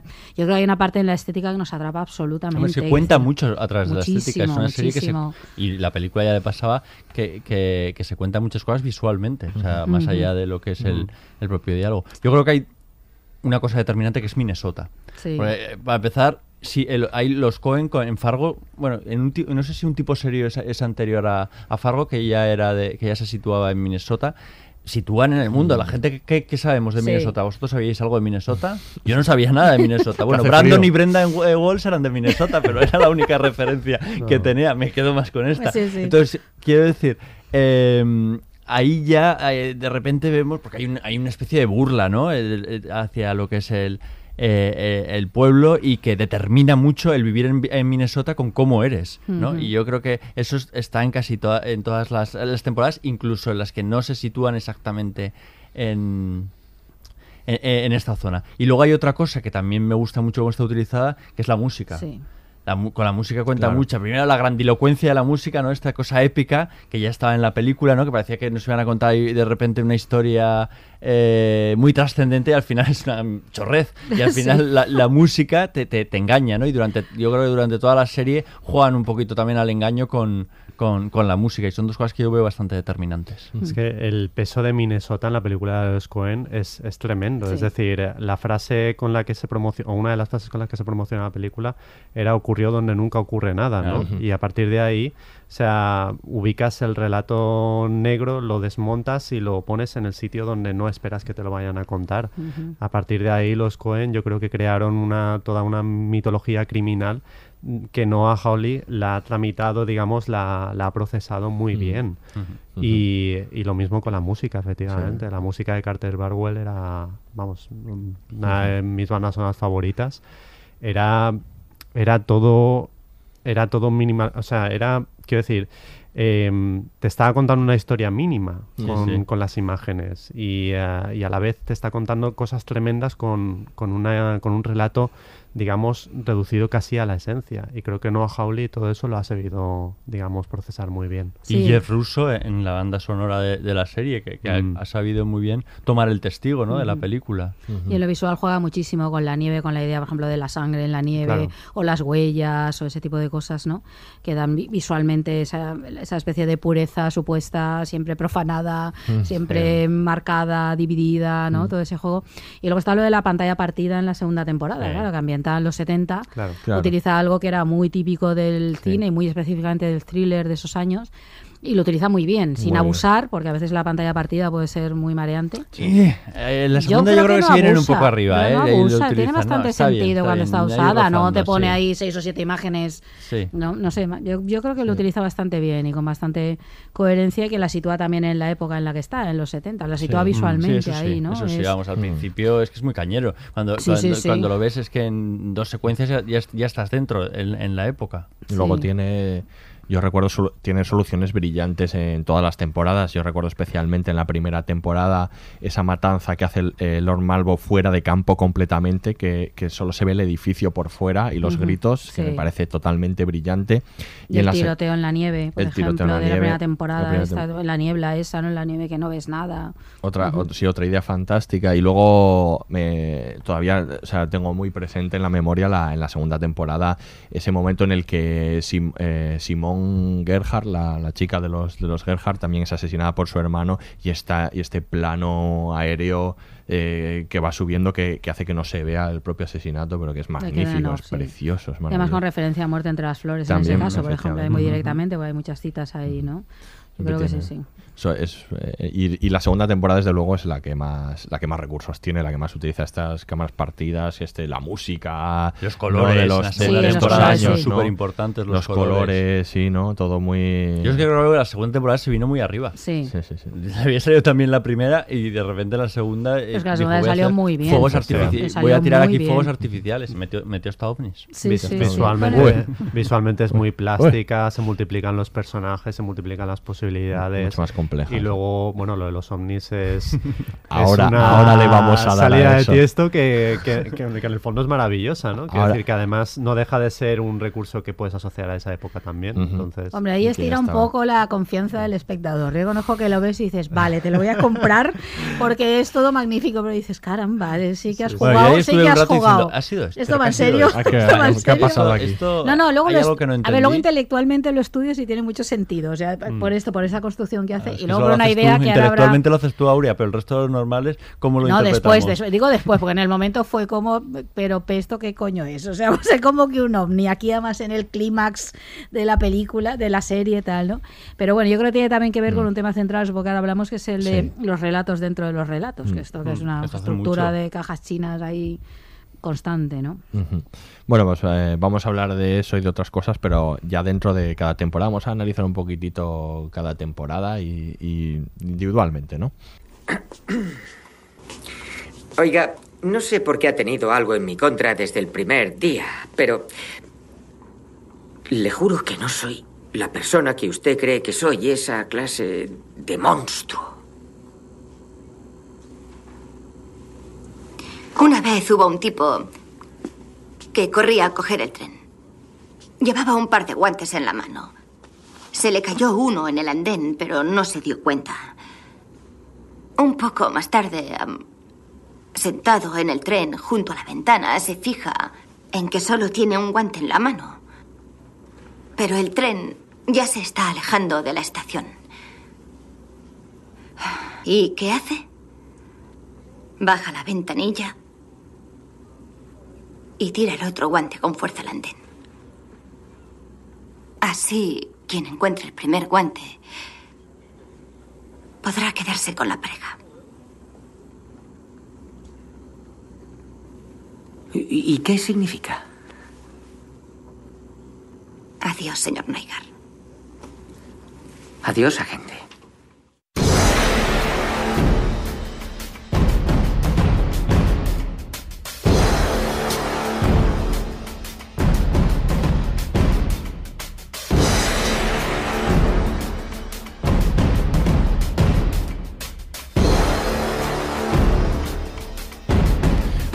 Escuchábamos en la primera temporada a Lester y a Molly hacia el final, en, ese, en esa conversación en la que, como sucede muchas veces a lo largo de, la serie, eh, uno, un personaje le cuenta una historia a otro, le hace una parábola, le cuenta una fábula, porque al final, tanto en el juego inicial de la serie, que ya tenía la película del pasado en hechos reales, como en este tipo de historias que se cuentan, todo un poco de cómo se cuentan las historias, ¿no? De, la, de las ficciones. Sí, yo creo que desde el momento ya que saca este falso cartel, ¿no? De esto es una historia de verdad y además lo alarga, ya no solo decir esta va a ser una historia real, sino que esta va a ser una historia real, pero además por, por- Hemos cambiado hemos tal y por respeto a los personajes, ¿no? Que esto ya estaba en el Fargo Sí, sí, original estaba. eh, y que además ahí, aquí ya- ahí, ahí te lo creías. Sí. Además, pero aquí abusa de ello, porque Aquí, sale en cada capítulo y lo hace de manera muy marcada y muy evidente, como de, me estoy riendo, ¿vale? De ti. O sea, esto no te creas nada, que es todo falso, ¿no? Eh, entonces, ya a partir de ahí, que ya habla de que está construyendo un relato que no existe, claro, es que luego está absolutamente llena de relatos de los que cuentan, pero de los que ves. Hay fragmentos de series de televisión, de películas, de libros que se ven, ¿no? El- el- cuando empieza a contar la historia de los mayores crímenes, ¿no? Y empieza el capítulo americano, con, con- como empezaban las películas de los años 40, ¿no? En Hollywood con un libro que empezaba a contar y a partir de ahí se pasaba la historia. los- Hay dibujos animados Hay en la tercera con la historia del, del robotito este con el que se identifica Gloria de la historia de y los, narra- y los narradores, que Claro, de, que de repente cuentan la historia y que hay un juego tremendo Hay ahí. muchas con voces narrativas ahí, Lester, sí. Lester de la primera temporada narrando en la segunda, el Malvo de la primera temporada narrando en la tercera, lo de Pedro y el Lobo. O sea, son todo es- estos juegos narrativos con personajes intercalados. Claro. completamente. Es que eso tiene que ver, supongo, con, con un tema central que es dónde está la verdad, ¿no? Porque aquí vamos viendo cómo como todo el rato los puntos de vista de todos los personajes, de muchos personajes, ¿no? Que cada uno ve la parte que le toca del, del puzzle y no toda, ¿no? Porque no todos tienen la información. Nosotros tenemos toda la información, estamos siempre por encima de los personajes. Aquí somos, ¿no? El espectador está totalmente por encima, pero ellos solo tienen una parte, ¿no? De, de cada una de las cosas y tú les ves, claro, ahí cometer cada vez más idioteces. De estas que hablábamos tiene que ver un poco con esto, ¿no? Eso pasa más en la segunda y tercera, Sí, ¿no? sí, Igual sobre todo. Parece que es, eh, está como más claro, ¿no? La primera, en- en la segunda y tercera yo sí que veo que hay como más historias dispersas. Claro. Y en la primera y segunda hay un más cara a cara, ¿no? Sí, se centra este más en una historia, yo creo. Las otras es que van eh, ¿no? añadiendo como muchas Sí, líneas por ahí sí, sí. que escapan un poco, pero solo nosotros tenemos el cuadro completo y probablemente seríamos incapaces de reconstruirlo con lo complicado que es, ¿no? Eh, y entonces, claro, todo eso, ca- cada uno constituye una historia, una historia dentro de una historia, ¿no? Y esa idea tan posmoderna, ¿no? Que está, que esto también es central en el cine de los Cohen y no solo de ellos, de, de- de cómo construir un relato, ¿no? Cómo sustentarlo, y más un relato contado otras veces dentro de un género, ¿no? De que ya tiene una serie de clichés con los que juega y les da la vuelta constantemente. Y yo creo que es unas cosas más brillantes, más bien resueltas, porque te puedes quedar en esto, en lo intelectual, como hablábamos antes, ¿no? Si quieres ir a ese análisis, o puedes no hacerlo, simplemente forma parte de ese mundo donde todo el mundo tiene una historia que contar o que recordar o, o que añadir, ¿no? A todo este mundo de dónde está la verdad. Y dices, ¿qué verdad? Si es que aquí, ¿cuál es la verdad? Que hay violencia, claro, ¿cuál acaba siendo la verdad, no? Porque hay tanta, ¿no? Es todo... Además es un tema que está muy marcado en la tercera temporada, sobre todo el- esa última escena que están hablando eh, Varga y, Y Gloria. eh, y la chica que está diciendo ahora va a pasar esto, ¿no? Ahora va a pasar esto, ¿no? Es, El dato de la- es decir, y, eh, y el otro dice, em, bueno, usted cree que esto no es real porque no sucedió, por- pero para un tribunal sí que lo es, ¿no? El hecho de que encontráramos a cuatro personas que se declaran culpa o a una persona que se declara culpable de los cuatro asesinatos Claro. y que los cuatro se llaman tal, eh, para ti puede que no exista, pero para un tribunal sí. Entonces, ¿por, qué, ti- por qué eso no es verdad? ¿no? Claro. Es, es decir, Y dice, y cuestionar eso será cuestionar la realidad en sí mismo. Exacto. Con lo cual, de- nuevo está este discurso de la posverdad tan, tan actual, ¿no? Sí, que, sí, sí, que aparece sí. tanto en las series últimamente. Bueno, pero hablemos un poco de la primera temporada. Primera temporada que, como hemos dicho ya, asienta pues un perfil de personajes, el del personaje de- del policía, este heroico honorable, ¿no? Como es Molly, este personaje de el personaje de- inesperado. Eh, Yo creo que la parte del policía este como inesperado. ¿no? Inesperado también, Personaje sí. inesperado, que es el que resulta que sí que sabe descubrir. ¿no? Bueno, inesperado depende, ¿no? Porque si tienes como referente Fargo... Exacto. Sí. Claro. Es, Mm, o el sea, personaje de Frances enseguida Sí, pero le cuesta, pero le cuesta arrancar, ¿no? En la serie. Que decir, al principio no es tan así, ella está ahí como más secundaria. Sí, igual no es tan evidente Es luego... desde- desde un se, se principio, deja un como poco es, mandar un poco más. McDormand. Claro, sí. Se deja mandar por el jefe un poco más hasta que ya Pues descubre que lo hace ella, digamos, sí, o, tarda o no, un se- rato o no va a suceder nada, ¿no? Sí, yo creo que la gran sorpresa de la primera temporada, ya lo hemos avanzado antes, es lo bien trasladado que está el universo de la película a, a- a- a la serie. Y de hecho, eh, también otra de, de- de- de los juegos recurrentes es que va dejando mm, pues, la maleta, es decir, alguna- algunas eh, anécdotas que pasaban en la película, si tú la recuerdas, o, lo- o lo que hicimos mucho, si no la recordábamos, como vimos a la película después, dices, ostras, Claro. esto, esto y, y lo otro, ¿no? Y entonces hay como muchos personajes eh, paralelos, ¿no? Y muy, muy, pareci- eh, y muy, muy, muy parecidos trasladados a otra época. Y yo creo que eso es lo que define esta, esta, esta primera temporada, ¿no? Que hayan sabido también retratar el Fargo que nos contaron en los, en los 80 con, con, este, con este nuevo Que Fargo. ¿no? era el reto, ¿no? De esta Mm. primera temporada. En la segunda ya, digamos, vuela de otra manera, pero en la primera la ese era segunda el reto. recoge Sí. más cosas de la primera temporada casi, ¿no? Que de la película original. Reconjugas un poco las esencias de los Cohen, es el primer paso que da la serie. A partir de ahí, en esa primera temporada sí que digamos que va labrando una personalidad propia y en la segunda ya despega completamente, yo creo. Claro, es que esta primera está más inspirada en la película Sí, y ya las otras dos, digamos que beben más de la primera temporada. O sea, ya su referente no es tanto la película como ese. Ya crea un imaginario, además ha creado una expectativa enorme. Eso también, claro, que tiene que cumplir. Lo que hablamos antes, lo que no sucede en True Detective y aquí sí, ¿no? Entonces, claro, yo creo que ahí juega ya con- eh, contra o con la- su primera temporada, ¿no? Pero la primera, vamos, yo creo que la sorpresa fue esa, ¿no? Que descubrimos que lo hicieron de maravilla, estábamos como asombrados. Yo recuerdo comentarla, era esa sensación de, pero ¿habéis visto Fargo? Sí, sí. Y la gente que no había visto te decía, pero Fargo la película Claro. es la misma. No, no, no, tienes que verla. Pero si es que ya he visto la peli, no, que tienes que verla, ¿no? Las cosas de, Mm. por favor, que sí, que te estás perdiendo algo muy importante. La ¿no? enganchaba muy bien y luego yo creo que la construcción de los personajes, es verdad que tiene dos personajes eh, principales, pero todo el resto es Todo. que hasta los Están gemelos idiotas. Sí, sí, ¿Sabes efectivamente. que hablábamos antes de personajes idiotas, pues que hasta esos, esos dos gemelos que se están peleando ahí fuera y la madre. O sea, La madre se ríe. Y la madre se Sí. ríe por no llorar, por, por no eh, lanzarse. Pero hasta esa madre, ¿sabes? Quiere decir Esa que no madre, tiene sí. tantos, tantas eh, secuencias y están muy, muy, muy bien. Vamos, La propia mujer de, de, de, de Lester eh, está descrita, vamos, es que tú te alegras casi del, de- del golpe que, que- Sí, esa es la maldad, mete. ¿no? De la serie, sí. que acabas alegrándote que alguna gente muera, en teoría inocente, y dices, Sí. si es que te lo mereces, pero dices, qué barbaridad, ¿no? O sea, vamos sí. a ver, No, tampoco... y es- sobre todo de esta manera tan bárbara, claro. pero el momento en el que le mete Sí, sí, eh, el golpe ahí abajo en, en- en- en el sótano, tú sientes. Claro. mm, Te sientes un poco cómplice y todo. Es que es muy perversa, pues el tipo de serie, esto sucede con el- los Cohen y con otros. Claro, que te, te pones en el. eh, Tu identificación es con los malos. Y es una identificación a veces muy incómoda, claro, porque con, con Malvo no te acabas de, de identificar, pero bueno, igual dices, tampoco estaría mal alguien que fuera por ahí limpiando. Limpiando Es algo así, con esta esto. claridad de ideas que tiene, ¿no? Eh, pero con el otro, ¿no? El personaje de Lester.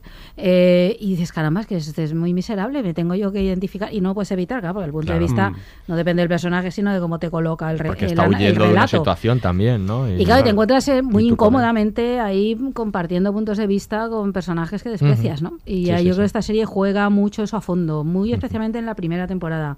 También creo que la interpretación de los actores ayuda, porque hay unos actores magníficos. Sí, sí, yo sí, creo sí. que que tanto Billy Bob Thornton como Martin Freeman. gracias, se me había olvidado Freeman. completamente el nombre, que a mí me, me parece un actor extraordinario. Bueno, Bordan Bueno, es que está, es que está estupendo. en- Ya, Sí. ya estaba estupendo también, por ejemplo, en Sherlock, pero en, en- aquí hace un arco narrativo y, y- y presenta una multitud de Mm. caras que dices, Sí. Bueno, y Alison Tolman, que es Molly, que, que Sí. es un descubrimiento Sí, sí, sí, sensacional, ¿no? Es Bueno, ganó varios premios, ¿no? Y Sí, eso sí, no sí. me extraña, claro.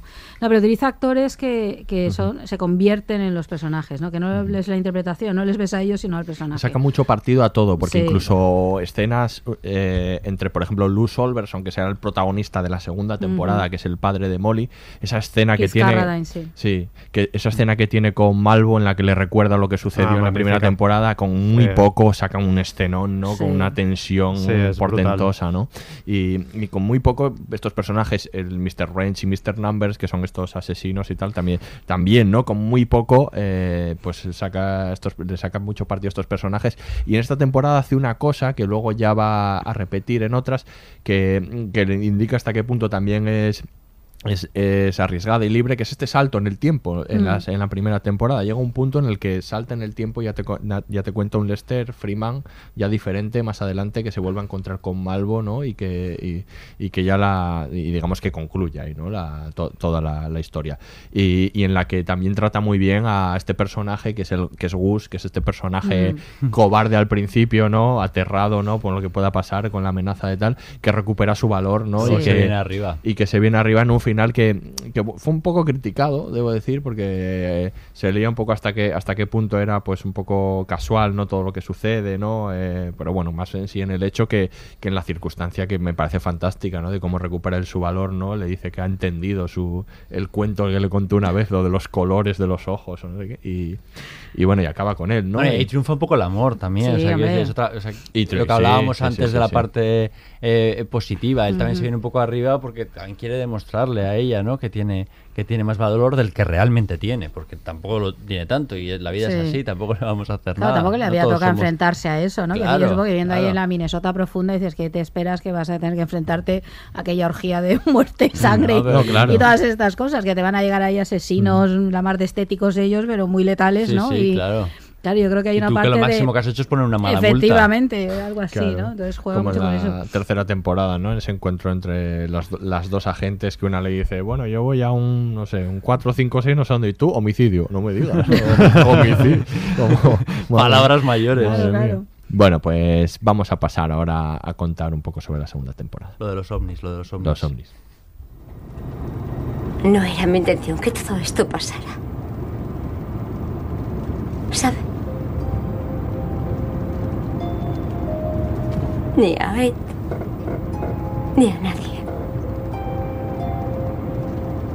Tan solo quería ser alguien. Ahora sí que eres alguien. No, verás. Quería poder elegir mi propia versión, que no me definiera las expectativas de los demás. Y entonces ese tío, ese estúpido, aparece. ¿Por qué tuvo que hacerlo? Hablas de la víctima. No, eso no es justo. Yo también soy una víctima. Ya era una víctima. Antes que él. ¿Víctima de qué? Pues... No lo entenderás. Eres un hombre. Es una mentira, ¿vale? Que puedes serlo todo. Ser esposa y madre y una mujer con carrera como... Si el día tuviera 37 horas. Y si no lo consigues, dicen que es culpa tuya. Eres defectuosa. Como... Como... Como si fueras inferior. Y... Como si uno pudiera organizarse hasta... Hasta que te cabreas. Ha muerto gente, Peggy.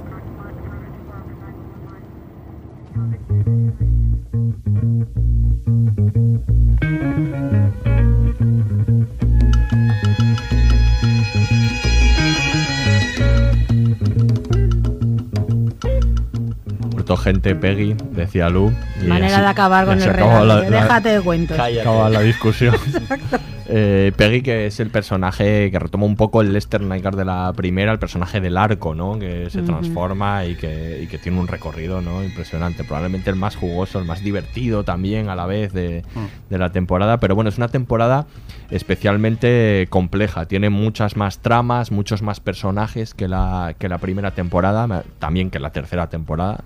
Y y que lo conjuga todo perfectamente, ¿no? Todas las tramas acaban encajando, los personajes tienen todo su sitio, ¿no? Es un, de un virtuosismo, ¿no? Funciona como un puzzle, ¿no? O sea, en el que te van presentando las piezas y aparte tú tienes como referente la primera temporada y crees que todo se va a centrar efectivamente en Peggy contra alguien más y de repente te presentan a toda una familia, un clan que ya entre ellos eh, juegan di- eh, muchas guerras. Entre ellos tienen un- unas cuantas eh, batallas emprendidas y luego con todo el pueblo en general y de repente la batalla inesperada que ellos no, que ellos no están aguardando es la de Peggy y, y- y su marido que de repente Claro. dicen, pero que hay un car y aparte me gusta mucho esto del carnicero que hay hablando Sí. creyendo que es un tipo ahí como súper duro y cuando ya ahí lo descubre Pero es que es carnicero, claro. claro, es que, uno No dice carnicero y tú ya te, tú- nuestro imaginario no nos lleva a un tipo de, de, de- de persona y, funciona muy bien extrañamente muy bien porque mm, como ya decía antes, yo creo que se vino arriba en la segunda temporada, eh, puso mucha más carne en, el, asador y, y va y resulta. Y, e- era muy difícil, ¿no? Que todas las tramas eh, eh, encajasen. Y yo creo que el gran reto es eso, no, no copiar la primera la temporada. Se viene arriba en el, en el momento en que hace estas referencias, o sea, porque ahora sí que se retrotrae, como si tuviese un montón de, de- de historia y, y monta un relato completamente, completamente diferente. Yo creo que además abre líneas muy interesantes respecto a la primera temporada. Todo lo que hablábamos antes de Mike Milligan y, y cómo empieza la serie, ¿no? Es decir, empieza con un rodaje de una película en blanco y negro. Tremendo. De, De Ronald repente Reagan. se oye por ahí el nombre de Ronald Reagan, Mm. que luego aparece en mitad de la serie dando, dando un discurso. Sí. Claro, es que esto no es casual. Quiero decir, toda la temporada va enfocada a ese final, digamos, en el que hay un sentido como de cambio de época, ¿no? De, de decir, el mundo se está abocando hacia un lugar del que quizá no haya retorno ya, ¿no? Entonces, eh, esa conciencia histórica que tiene la, la segunda temporada eh, es lo que en parte a mí hace que sea mi, mi preferida, porque me parecía no solo más desatada, no solo más divertida, no solo más eh, multiplicada en, todas sus, en todos sus méritos, sino que además tenía esto. que no era ya simplemente hablar pues de depredadores, de presas, y ya no era solo eso, ¿no? Era algo mucho más allá, más complejo. Creo que juega muy bien con el tiempo en el que, en el que transcurren lo- los hechos y que le saca mucho partido Sí. por eso de los contenidos que, se- que están narrando. Es verdad que todo este juego de lo, lo nuevo y lo viejo, ¿no? Con este eh, reflejado en esta otra de estas parábolas, la que le cuenta Mike Milligan a Lou, lo de las carretillas, que le cuenta sobre las carretillas y acaba diciendo que lo, lo- que lo nuevo es imparable, ¿no? Y que va a arrastrar lo viejo, que representa a la familia de los Gerhard con esta forma de bueno, de dominar criminalmente de una manera el más capitalismo se impone, que de otro capitalismo que luego en la tercera Realmente. temporada se desarrolla. Claro, y el capitalismo este que, que- que va a llegar, que como había dicho Jordi antes, ese final de Mike Milligan, que es, que es extraordinario, en el que el tipo cree que ha ascendido, que lo ha hecho todo bien, y le meten en un despacho donde, Sí, donde, en un cubículo. sí, sí, donde la forma de ejercer el mal realmente final es desde el despacho, ¿no? O sea, Sí, y eso sí, sí. es como tremendo, ¿no? Es verdad que tiene todas estas lecturas, hay muchas lecturas, muchas más probablemente que en, que en todas las otras temporadas, ¿no? Y luego hemos empatizado mucho en la primera temporada con el personaje de Molly. Y aquí vamos a conocerla de, de niña y vamos a conocer la Sí. historia de su madre. Entonces, eso nos entra ya desde el principio, ¿no? Como sabemos, aparte, el, el final, eh, pues nos encariñamos con esos personajes. Bueno, y un actor como Patrick Wilson, que Sí. no es especialmente dechado, está, está estupendo, sí, ¿no? Está aquí bien fenomenal. esta Que temporada. te mata con, muy bien, con sí. kindness, ¿no? Te mata con bondad el hombre, Sí, o sea, sí, te- sí, siempre sí. tan Sí, amable. pero, pero funciona bien, es un sí, héroe muy porque tiene un muy aspecto heroico de verdad, así como de persona norm- de señor normal, ¿no? Con ese- y te lo crees de héroe. Claro, y te lo crees Mm. de héroe. Además, tiene rasgos de humor incluso cuando responde, no se altera ante nada. Le da igual que salgan los Gerhard ahí le amenacen o quien sea, o el Omni, le da exactamente lo mismo.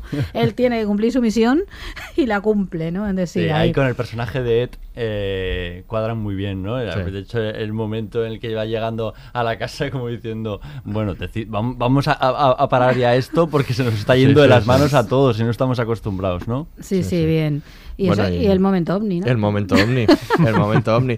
Momento ovni que, que también tiene paralelismos con, con el cine Cohen, también porque aparece en El hombre que nunca estuvo allí, ¿no? Eh, de, de los Cohen, también, hay to- todo- también está ambientado en una época en donde es- está toda esta obsesión con los ovnis, ¿no? Sí, Que también además es lo dicen varias veces en la en la serie. Antes de que aparezca el Omni hay muchas referencias Sí. al avistamiento. Sí, lo que pasa es que no, no somos conscientes. Sí. ¿no? Y es un momento que ha dejado pues unas sensaciones mm, eh, en el público, pues o bien de pues de extrañeza o incluso de rechazo o, o- o también de mm, como a Jordi probablemente que de, de gustarle, ¿no? Porque Mm. eh, es verdad que es arriesgado. Yo diría que es arriesgado, por lo menos, sobre todo cuando lo Como coloca, ¿eh? Cuando lo coloca, porque es un momento, es un momento climático de la serie, Sí, es un momento muy importante. Precisamente por eso, ¿no? Porque habla del poco conformismo de, de la serie o de esa temporada en Mm. concreto. Es decir, en un momento dado, hemos hablado de que el creador está desatado y en un momento dado, pues dice, pues voy a meter un ovni. Quiero decir, estamos en los años 70, fascinación por los ovnis, oye, ¿por qué no?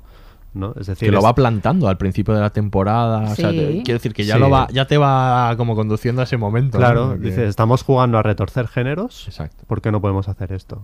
A mí me a mí me gustó, es decir, al principio pues pues sí, no, no salía de mi, mi asombro, ¿no? Pero pero pero sí, sí. Y luego además La la- única que no se asombra es la peluquera que Ahí dice está. esto, esto de Solo es sí, un es un ovni". platillo volante, vamos. Solo es un huyamos". ovni, cariño, vámonos. Es, es maravilloso, maravilloso. Sí. Sí, sí, sí. Está bien. Bueno, yo creo que cumple el papel que cumple en la tercera el personaje Ray Wise, este, el actor, el, el que le da el gatito. Sí. El, Ah, el sí, ju- sí, ¿no? el- judío, padre de Laura claro, Palmer, ¿te Exactamente, el padre de Sí, Laura de Palmer, que es como Palmer. momento Lynch. Claro, que hace como de destino ahí, ¿no? Que sabe todo lo que es como mágico, ¿no? Este personaje Sí, le sí. aparece a ella, a Gloria, y luego.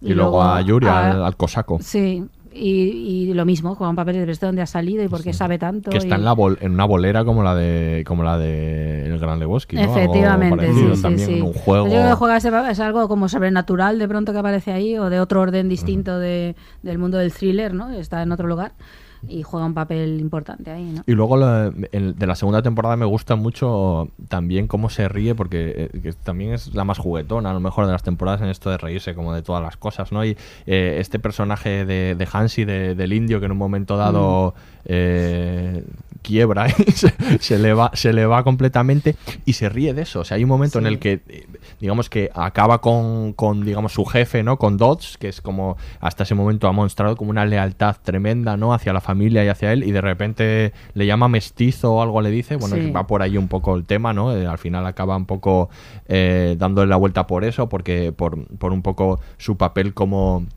eh, como indio y por el racismo que, que pueda haber, pero, pero la propia serie dice algo así como no sabemos cuándo ni cómo, ¿no? Lo dice un narrador, no sabemos ni cuándo ni cómo el indio empezó a hacer esto, pero empezó a hacerlo, ¿no? Como eh, la, pro- la, la pobre justificación que hay que- para que lo haga, la propia serie la, Sí. la refuerza, ¿no? Y te la pone en la cara, ¿no? Y es otra vez esta historia, otra vez el relato contándose a sí mismo, de nuevo, ¿no? Que ahí vemos un narrador que nos está contando lo que estamos viendo, dando explicación, o este juego, que la segunda temporada está lleno de juegos de estos. Ujú. Antes has dicho el momento Lynch, pero eh, realmente toda la serie tiene muchos momentos Sí, Lynch. Hay, sí. hay una clara inspiración, ¿no? Lo del pueblo, terci- eh, terciopelo azul, ¿no? El pueblo en el que nunca pasa nada. Sí, Bueno, sí. Twin Ah, Peaks, Twin desde Peaks, luego. sí, ahí. Eh, Está, está en, la- eh, en- en el imaginario, vamos, de, to- de todas las, las temporadas el cine de David Lynch. Sí, pero es inevitable. Yo creo que si piensas comunidad pequeña, más o menos rural, Sí, esto claro, es. sí. Y, y que pasan cosas raras y está, sí, yo creo que es inevitable la referencia a Twin Peaks. Bueno, y a terciopelo azul. O sea, Mm. que irían más o menos Sí, por la sí. época, ¿no? La película y, y esta. Pues nada, vamos a finalizar con la tercera temporada. Lo ves, ¿verdad? Millones de personas compraron casas que no podían pagar y ahora están viviendo en la calle.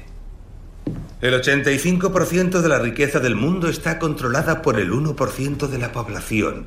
¿Qué pasará cuando esas personas se despierten y se den cuenta de que tú tienes su pasta? ¡Eh! Yo solo gestiono aparcamientos. ¿Crees que van a hacerte preguntas cuando vengan con las orcas y las antorchas? Vives en una mansión. Conduces un coche de 90 mil dólares. Está alquilado por la empresa. Mírame. Mírame.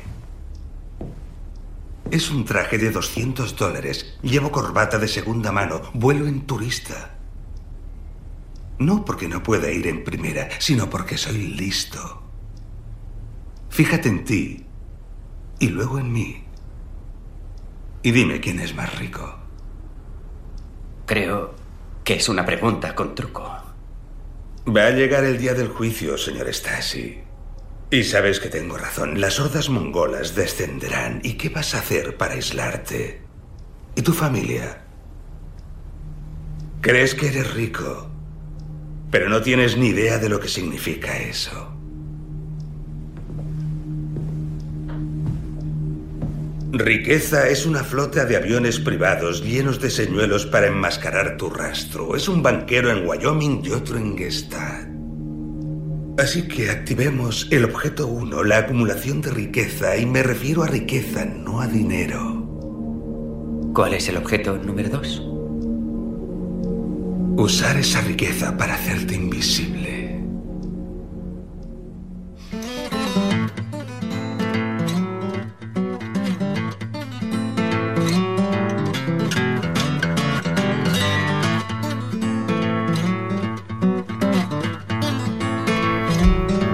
Varga y a Emmett. Varga, este personaje del que ya hemos hablado un poco, pero que es este malo que han construido totalmente repugnante, ¿no? Mucho, mucho. Sobre toda esta idea suya, bueno, tan que entronca tanto con la idea del capitalismo en, en general, pero que, que esta idea de, de, pasarse por pobre, ¿no? Teniendo mucha riqueza, que tiene tanto que ver además con esto de la bulimia, ¿no? O sea, atra- eh, se mete unos atracones y luego, y luego vomita, ¿no? Es, es un personaje muy curioso, muy bien construido y que repugna mucho, ¿no? Sí, porque es Ah, bueno. como Billy Bob Thornton, pues es atractivo el personaje, él también lo es, claro, y aquí no, aquí se me ha construido un malo eh, que no hay manera, ¿no? Este es muy, muy asqueroso, vamos, muy, muy repugnante.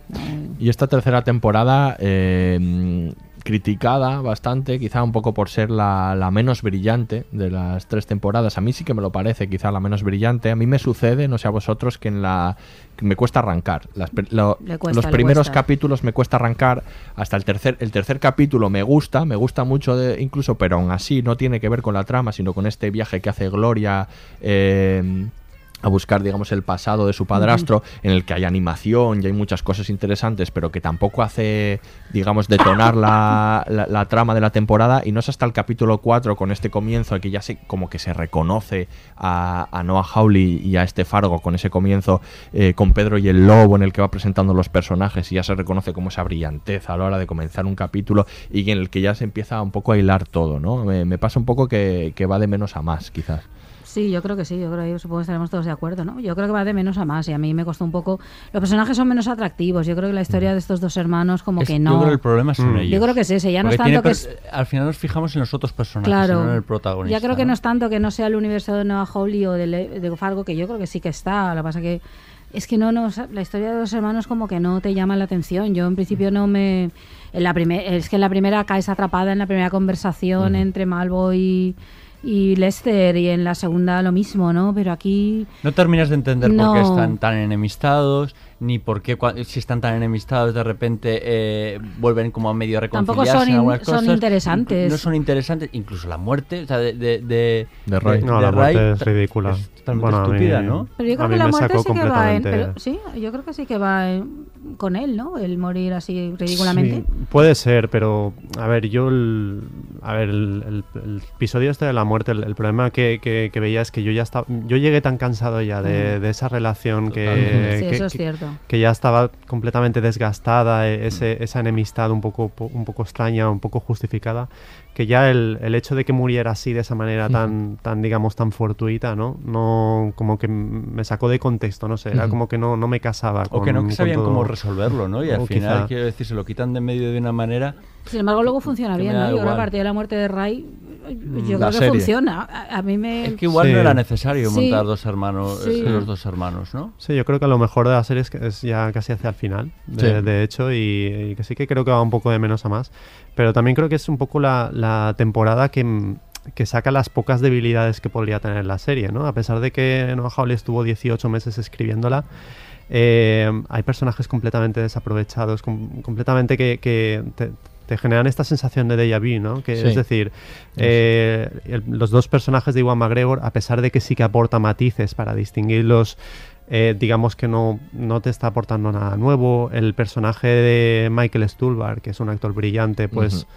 Se queda un poco ahí en la sombra también, no sé, y al final te fijas pues en, en Varga, te fijas en, Claro. en digamos pues en las connotaciones Sí. de que tiene la temporada respecto al, capitalismo y respecto a todo eso. Ahí sí, ahí sí que creo que la, la temporada es un poco más interesante. Yo creo también que la, la repetición, lo que decías tú, ¿no? Esta sensación Sí. de Yavi juega en su contra. O sea, el hecho de, de- a, a pesar de que Gloria sea un gran personaje, Claro. Gloria es Molly otra. O sea, y su relación, y su relación con su jefe vuelve a ser la relación con, Sí. con el jefe de la primera temporada, ¿no? Sí. Y, y un poco los em, eh, esta repetición como que le quita, pues eso, la, esa brillantez o esta sorpresa, ¿no? Que, le- que aunque Mm. haga una temporada que en sí misma pueda ser interesante, como que ya lo has visto, ¿no? Que, que ya le quita, Inclu- le quita- incluso los, los matones, el cosaco y el eh, bueno y El asiati- el el asiático, asiático, sí. eh, quiero decir, al final es, es un es, es casi el, primer estereotipo, ¿no? Que ves que dices esto ya no, no aporta nada nuevo respecto a los matones anteriores. Claro. quiero decir, entonces Claro, por ese lado ahí sí que sí que me cansó.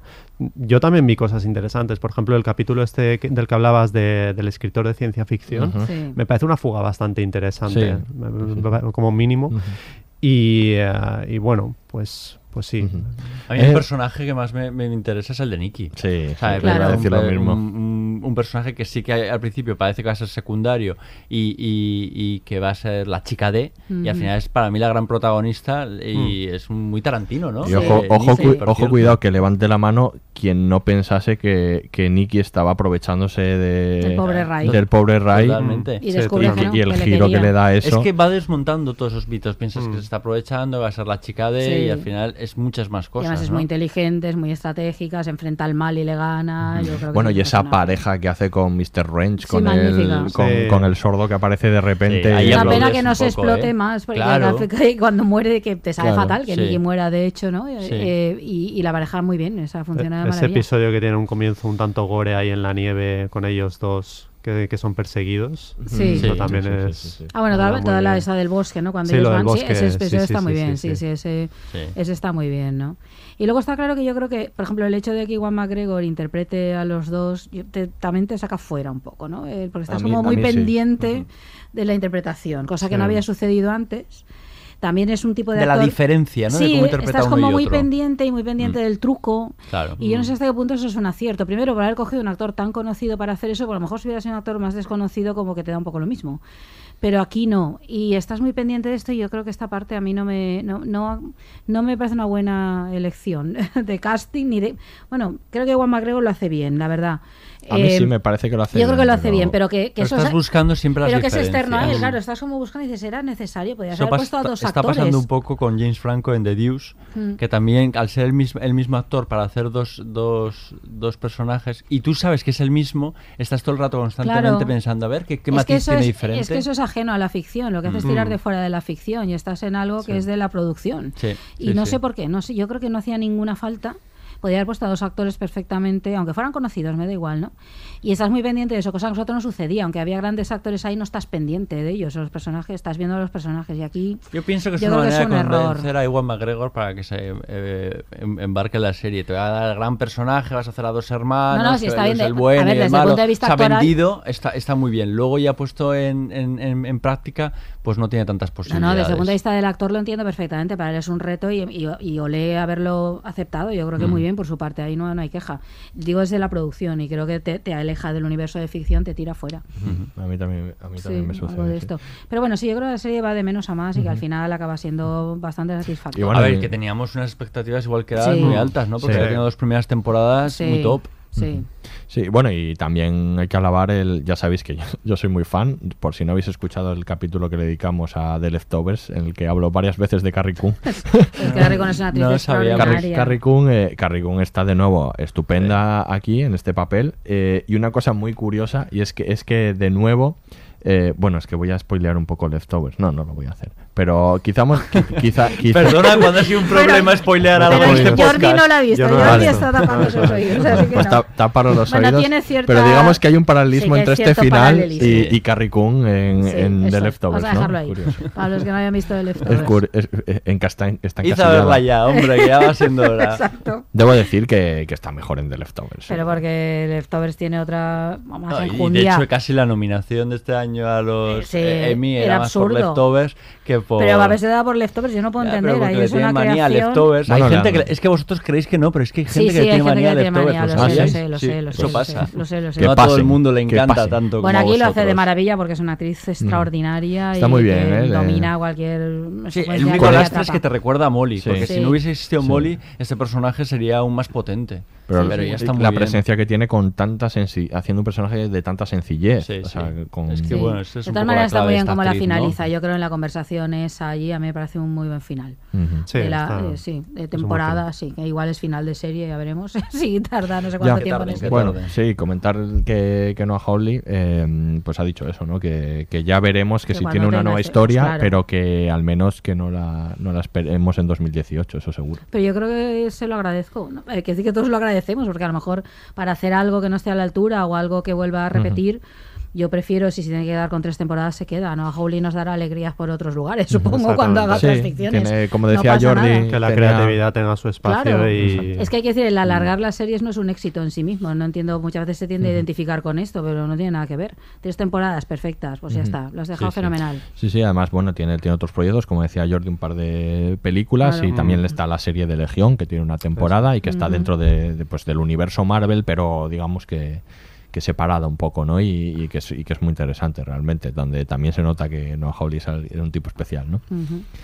Pues nada, cerramos con Fargo. Eh, Sí.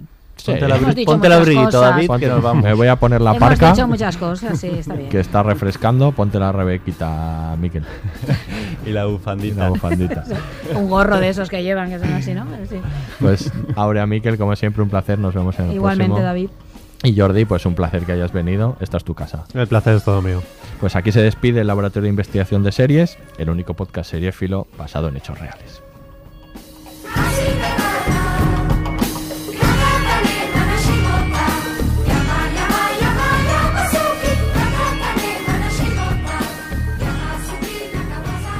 Todos los episodios y contenidos adicionales en podiumpodcast.com y en nuestra aplicación disponible para iOS y Android.